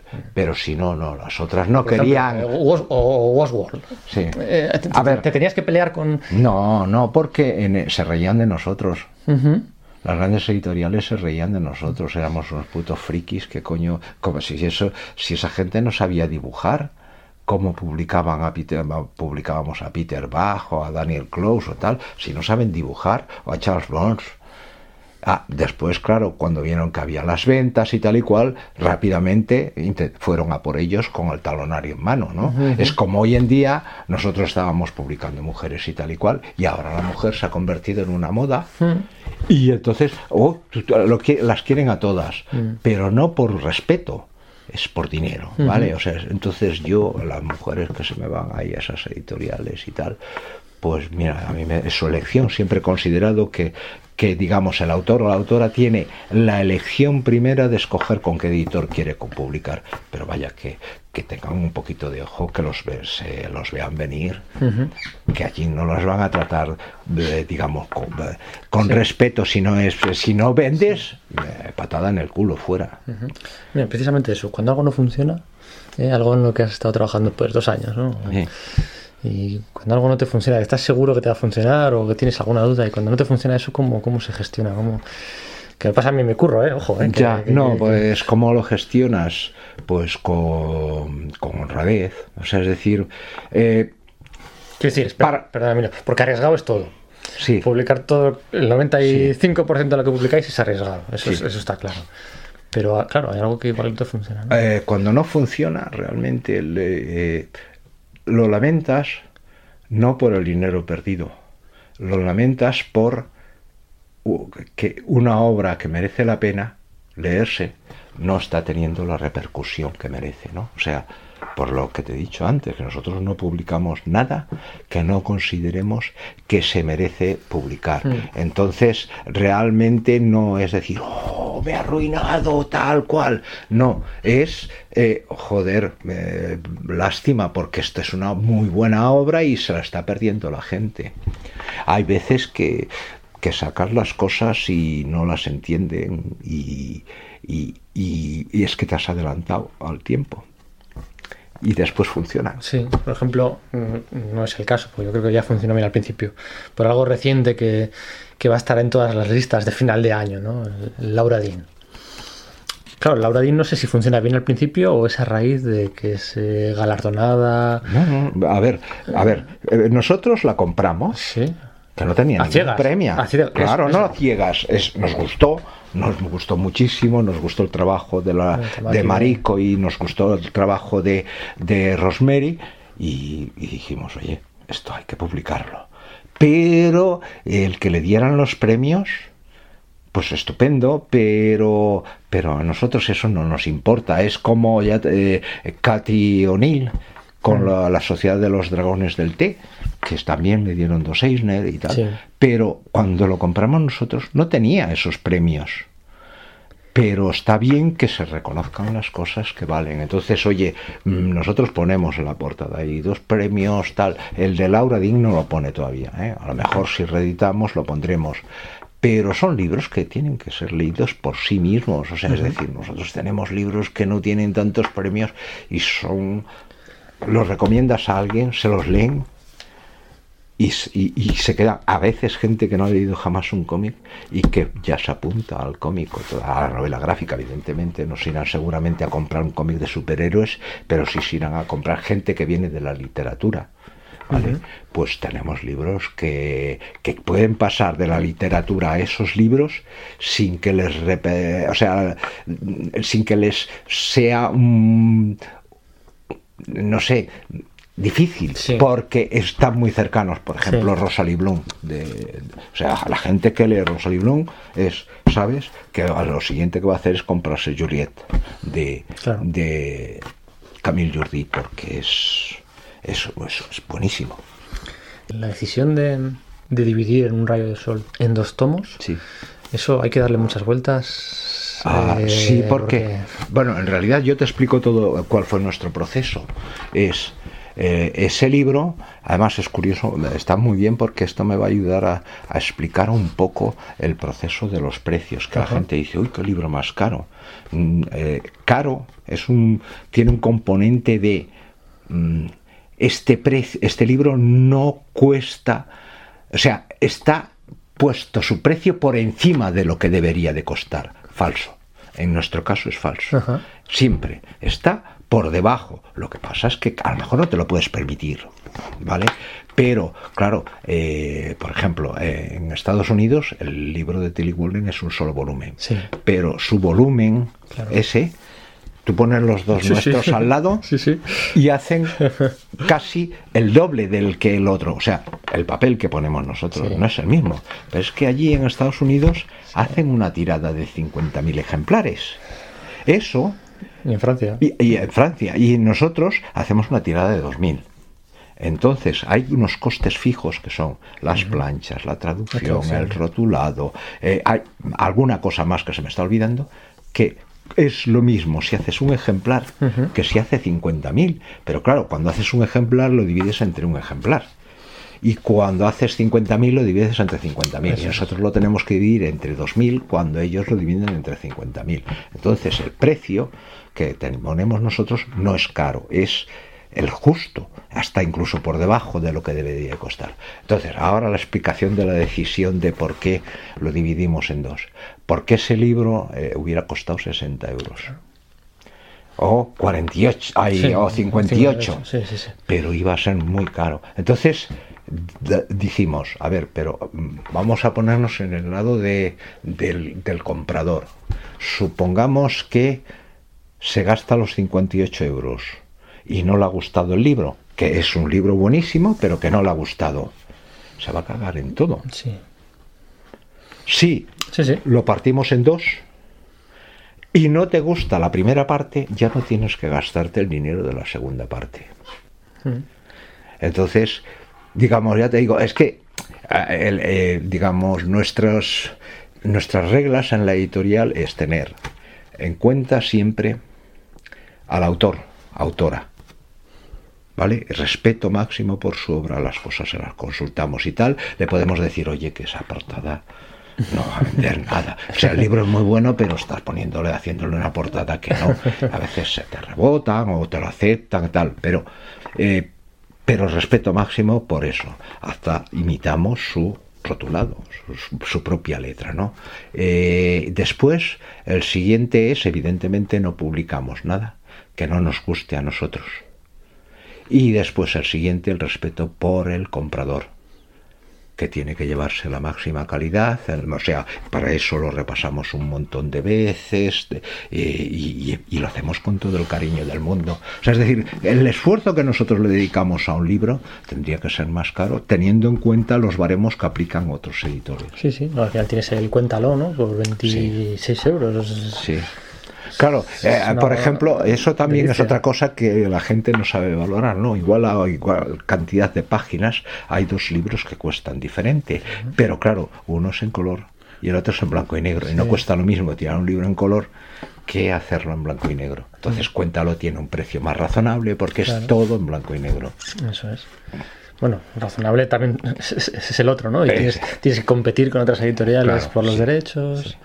Es la, la de siempre. Bueno, para acabar sí que me gustaría poner un poco nostálgico y me gustaría preguntarte cómo eran esos cierres del Víbora eh, el día anterior, los dos días anteriores, o como, como, eh, como buenos españoles, yo creo que siempre llegar- llegaremos tarde, siempre. a- si la fecha de entrega es el miércoles, eh, se entrega el miércoles, ¿no? Sí, bueno, a ver, los cierres. ¿O ¿Cómo era aquello? ¿Cómo... A ver, digamos, en principio las entregas de los autores, porque el cierre era una cosa Sí. y ya era la último, lo último, lo último, cuando ya le decías, no, ya no puedes entregar más páginas. Y, des- y después era las entregas. Entonces, eh, durante mucho tiempo íbamos pagando adelantos a los autores. O sea, le dábamos adelanto antes de que entregaran. Pero claro, entonces empezaron a columpiarse, a no entregar. Cuando y dice- claro, to- y- ¿eh? Cuando dices durante mucho tiempo, ¿a qué te refieres? Eh, pues digamos como tres o cuatro años y fuimos porque como la revista estaba funcionando de puta madre pues no importaba demasiado pero claro poco a poco la caja va bajando y entonces Muchos autores que vendrían de otros, de no, de no cobrar por otras publicaciones, entiendo, ¿no? En muchos casos. no la gente que venía a nosotros casi todos casi todos venían directamente a la primera editorial que visitaban eran a nosotros Ah, ajá, vale, vale. Vale. Pero bueno, sí, había alguno que había publicado en Star o algo así, pero ya empezaron en el Víbora normalmente. Eh, entonces, mm, eso, en un momento determinado ves que la caja ya no llega y que no puedes sacar el número. O sea, había momentos que sacábamos la revista cada mes y medio. Eh, y mes y medio y entonces al otro solo 30 días, 20 días. Estás en kiosco menos tiempo. el, el comprador, el kiosquero y todo está acostumbrado a que tú salgas en una fecha determinada. Entonces, si te la retrasa, ya empieza a haber sospechas, malos rollos, no sé. Mm, Mm. Entonces empezamos a, a pagar a la entrega. Cuando entregaba la historieta, entonces pagábamos. Y había gente que... eh, hubo gente que jamás dio un problema. Max, por ejemplo. Pero había gente que, eh, por ejemplo, Pons, lo digo porque forma parte de cuando se es un genio, eh, pues tienes que perdonar ciertas cosas. ¿no? Entonces Pons entregaba las páginas y decía, bueno, aquí os dejo las páginas. Eh, además, Pons siempre llegaba a las 2 menos 5 el banco cerraba a las 2. Entonces le hacía ese cheque, salía cagando leches al banco, cobraba y tal, y volvía y nos decía, oye, las páginas, después de hacerle los fotolitos, por favor, dejádmelas porque es que a veces se adelgaza un poquito el trazo o, se engruesa, tal, y así yo le doy el toque final. Y se nos tiraba tres días allá repasando porque las páginas no estaban acabadas del todo. Entonces, con el rotulador opacador acababa las páginas allá. Entonces, los cierres era mm, un día entero y una noche. Entonces ahí se venía todo el mundo y nos íbamos a las 8 o las 9 de la noche, nos íbamos, venía ya, estaba Nazario, Gallardo, media vez, todo el mundo, o sea, éramos, salíamos 20 o tal, nos íbamos a cenar y aquello era uno parar. De hecho, en la redacción había gente que entraba, venía el cartero y salía colocado, porque tú entrabas y aquello era como Londres de la niebla, solo que de, de canutos, o sea, decir, allá Sí, sí, sí. fumábamos todos. Un Y- y salían con un cebollón de la hostia. Entonces nosotros nos íbamos para allá, nos íbamos a cenar a un bar, que ya éramos colegas y tal, y aquello no paraba de pasar los, los, los cherimbolos de un lado a otro, de tal, y cenábamos allá y nos íbamos después pues de copas y tal, y volvíamos a las 4 a las 5 a acabar el número. Acabar el número que tenía que salir a imprenta. Sí, y, Que tenías que entregar a las 10 de la mañana en imprenta, sí. y eso, claro, todos los 80, ¿no? Básicamente. Mm, Sí, no sabría decirte exactamente qué fechas, pero duró mucho tiempo, sí, hasta que empezamos a ponernos un poquito más serios. Bueno, en fin, que eh, la- hubo autores que se empezaron a decir, oye, yo ya estoy harto del víbora, quiero publicar en otro sitio y tal. Y vinieron más gente, o sea, empezamos a publicar a más gente de fuera. ¿vale? Entonces, claro, los de fuera no podían venir a la redacción a, Claro. eh, si vivían en el País Vasco o en Madrid o en Logroño, ¿me entiendes? Claro, eran pocas páginas. Tampoco eran 20 páginas, eran, no sé, pues 8 o 10 páginas cada uno, ¿no? Cada uno sí.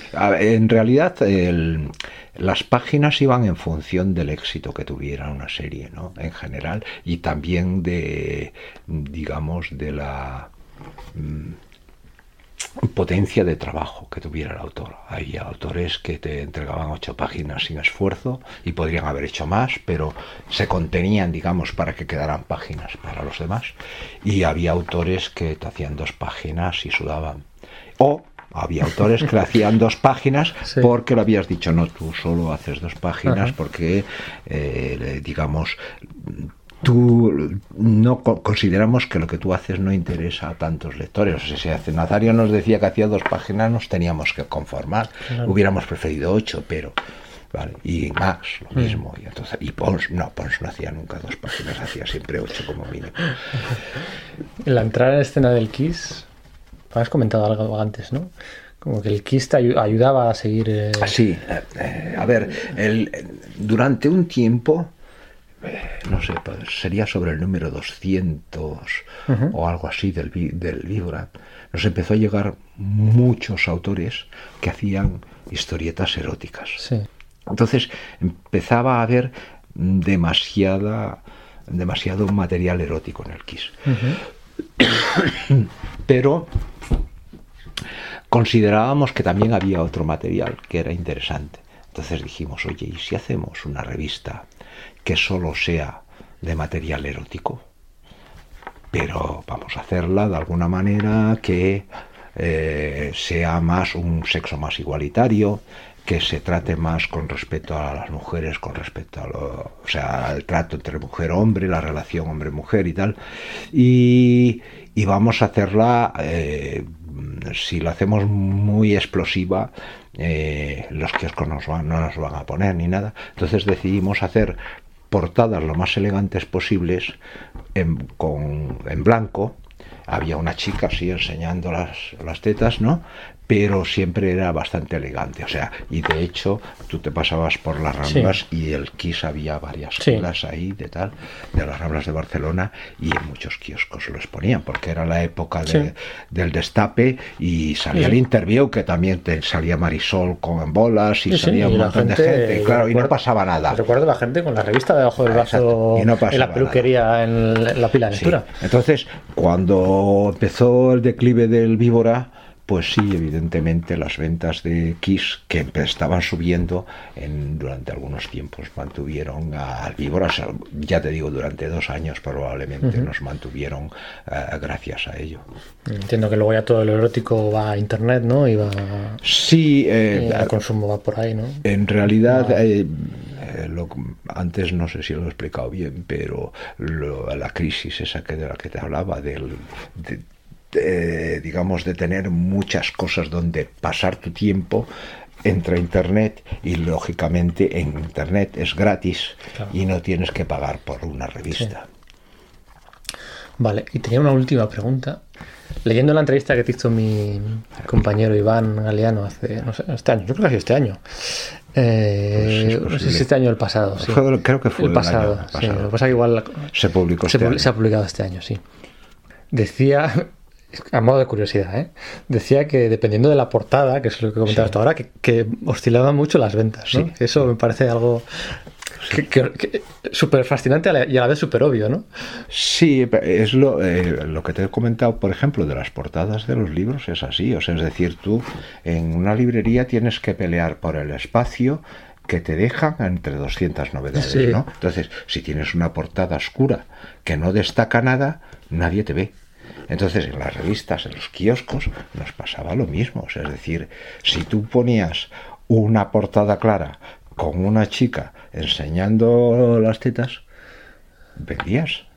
Si ponías otra cosa, no. Hay, no, me acuerdo, no recuerdo cuál es el número de, del víbora en concreto, pero es uno que es una portada de Beto Hernández, Sí. que hay una mujer feísima, o sea, en un plano semipicado, Sí. mirando así hacia la cámara y poniendo así una cara horrible. Sí. Y pegamos una caída de ventas de la leche. Entonces, después venía Paco Roca y nos ponía una chica de aquellas. eh, en el Hay una de un kiosco con todo de revistas del Víbora y cosas que publicábamos nosotros. Y la tía, o la del metro, de la tía en bolas mientras todos los pasajeros del metro flipan. Y nos pegaban subidón de ventas. Pero era estábamos hablando de una diferencia de 2.000 ejemplares, que eso es mucho dinero en aquella época. ¿eh? O sea, la fidelidad, te lo digo por la revista en la que yo colaboro, la fidelidad de lectores es absoluta en el sentido de que son pocos, pero todos los meses los mismos, los Sí. mismos, los mismos. En el Víbora y en el Kiss no había esa...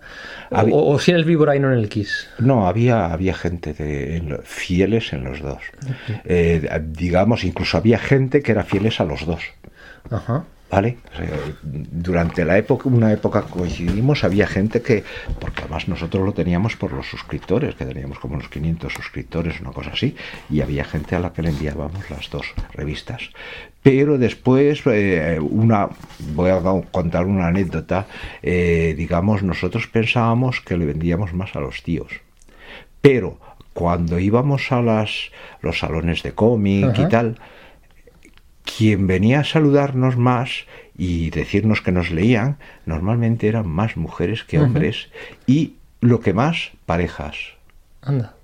Entonces era muy curioso. Uh, Entonces la anécdota que te quiero contar es, eh, yo tenía como costumbre para observar, para ver cómo funcionaban las cosas y tal, me iba a las ramblas y me ponía cerca de algún kiosco para ver quién compraba. ¿no?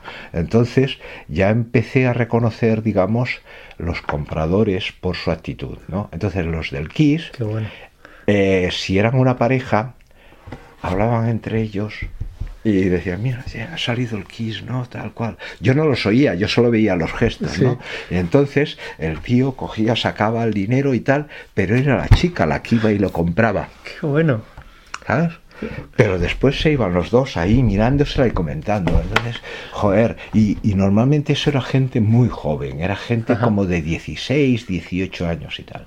Y, fin, no sé, a mí me llena de orgullo, francamente. Pues sí, sí, sí. vaya. Curioso estudio sociológico, ¿no? la verdad que sí. Bueno, pues nada, que la gente mm, compra y lea a Laura Dean, que compra y lea a Pepino y el Reino de la Rosquilla, que compran y lean a. A, A Tilly Walden. Walden. Eso, bueno, es que sí. Si Y a a estas alturas tenemos que eh, Y- sí. recomendar eso. Y Nuria Tamarite, porque Sí. también los tenemos en español, y a Anabel Colazo, y a Aroa Travé, y ah, fíjate que estoy diciendo todas mujeres, pero es que últimamente las mujeres dan un campanazo de El la de otra vez está muy, muy bien. Claro. Bueno, todos están muy, muy bien.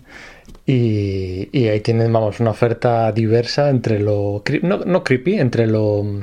Entre lo macarrilla Sí. y lo cookie, ¿no? Ahí Sí. tienen todo un rango de. Y ha sido un placer hablar contigo, Emilio. ¿no? Vale, Por otros tantos años de. Dejarlo así en genérico. Sí, sí, sí. A mí la gente me dice que, que cuando me pienso jubilar y no me pienso jubilar en la vida. O sea, yo me muero allí en la mesa de mi despacho, Ah, tío. haces bien, haces bien. Un placer. Vale, igualmente.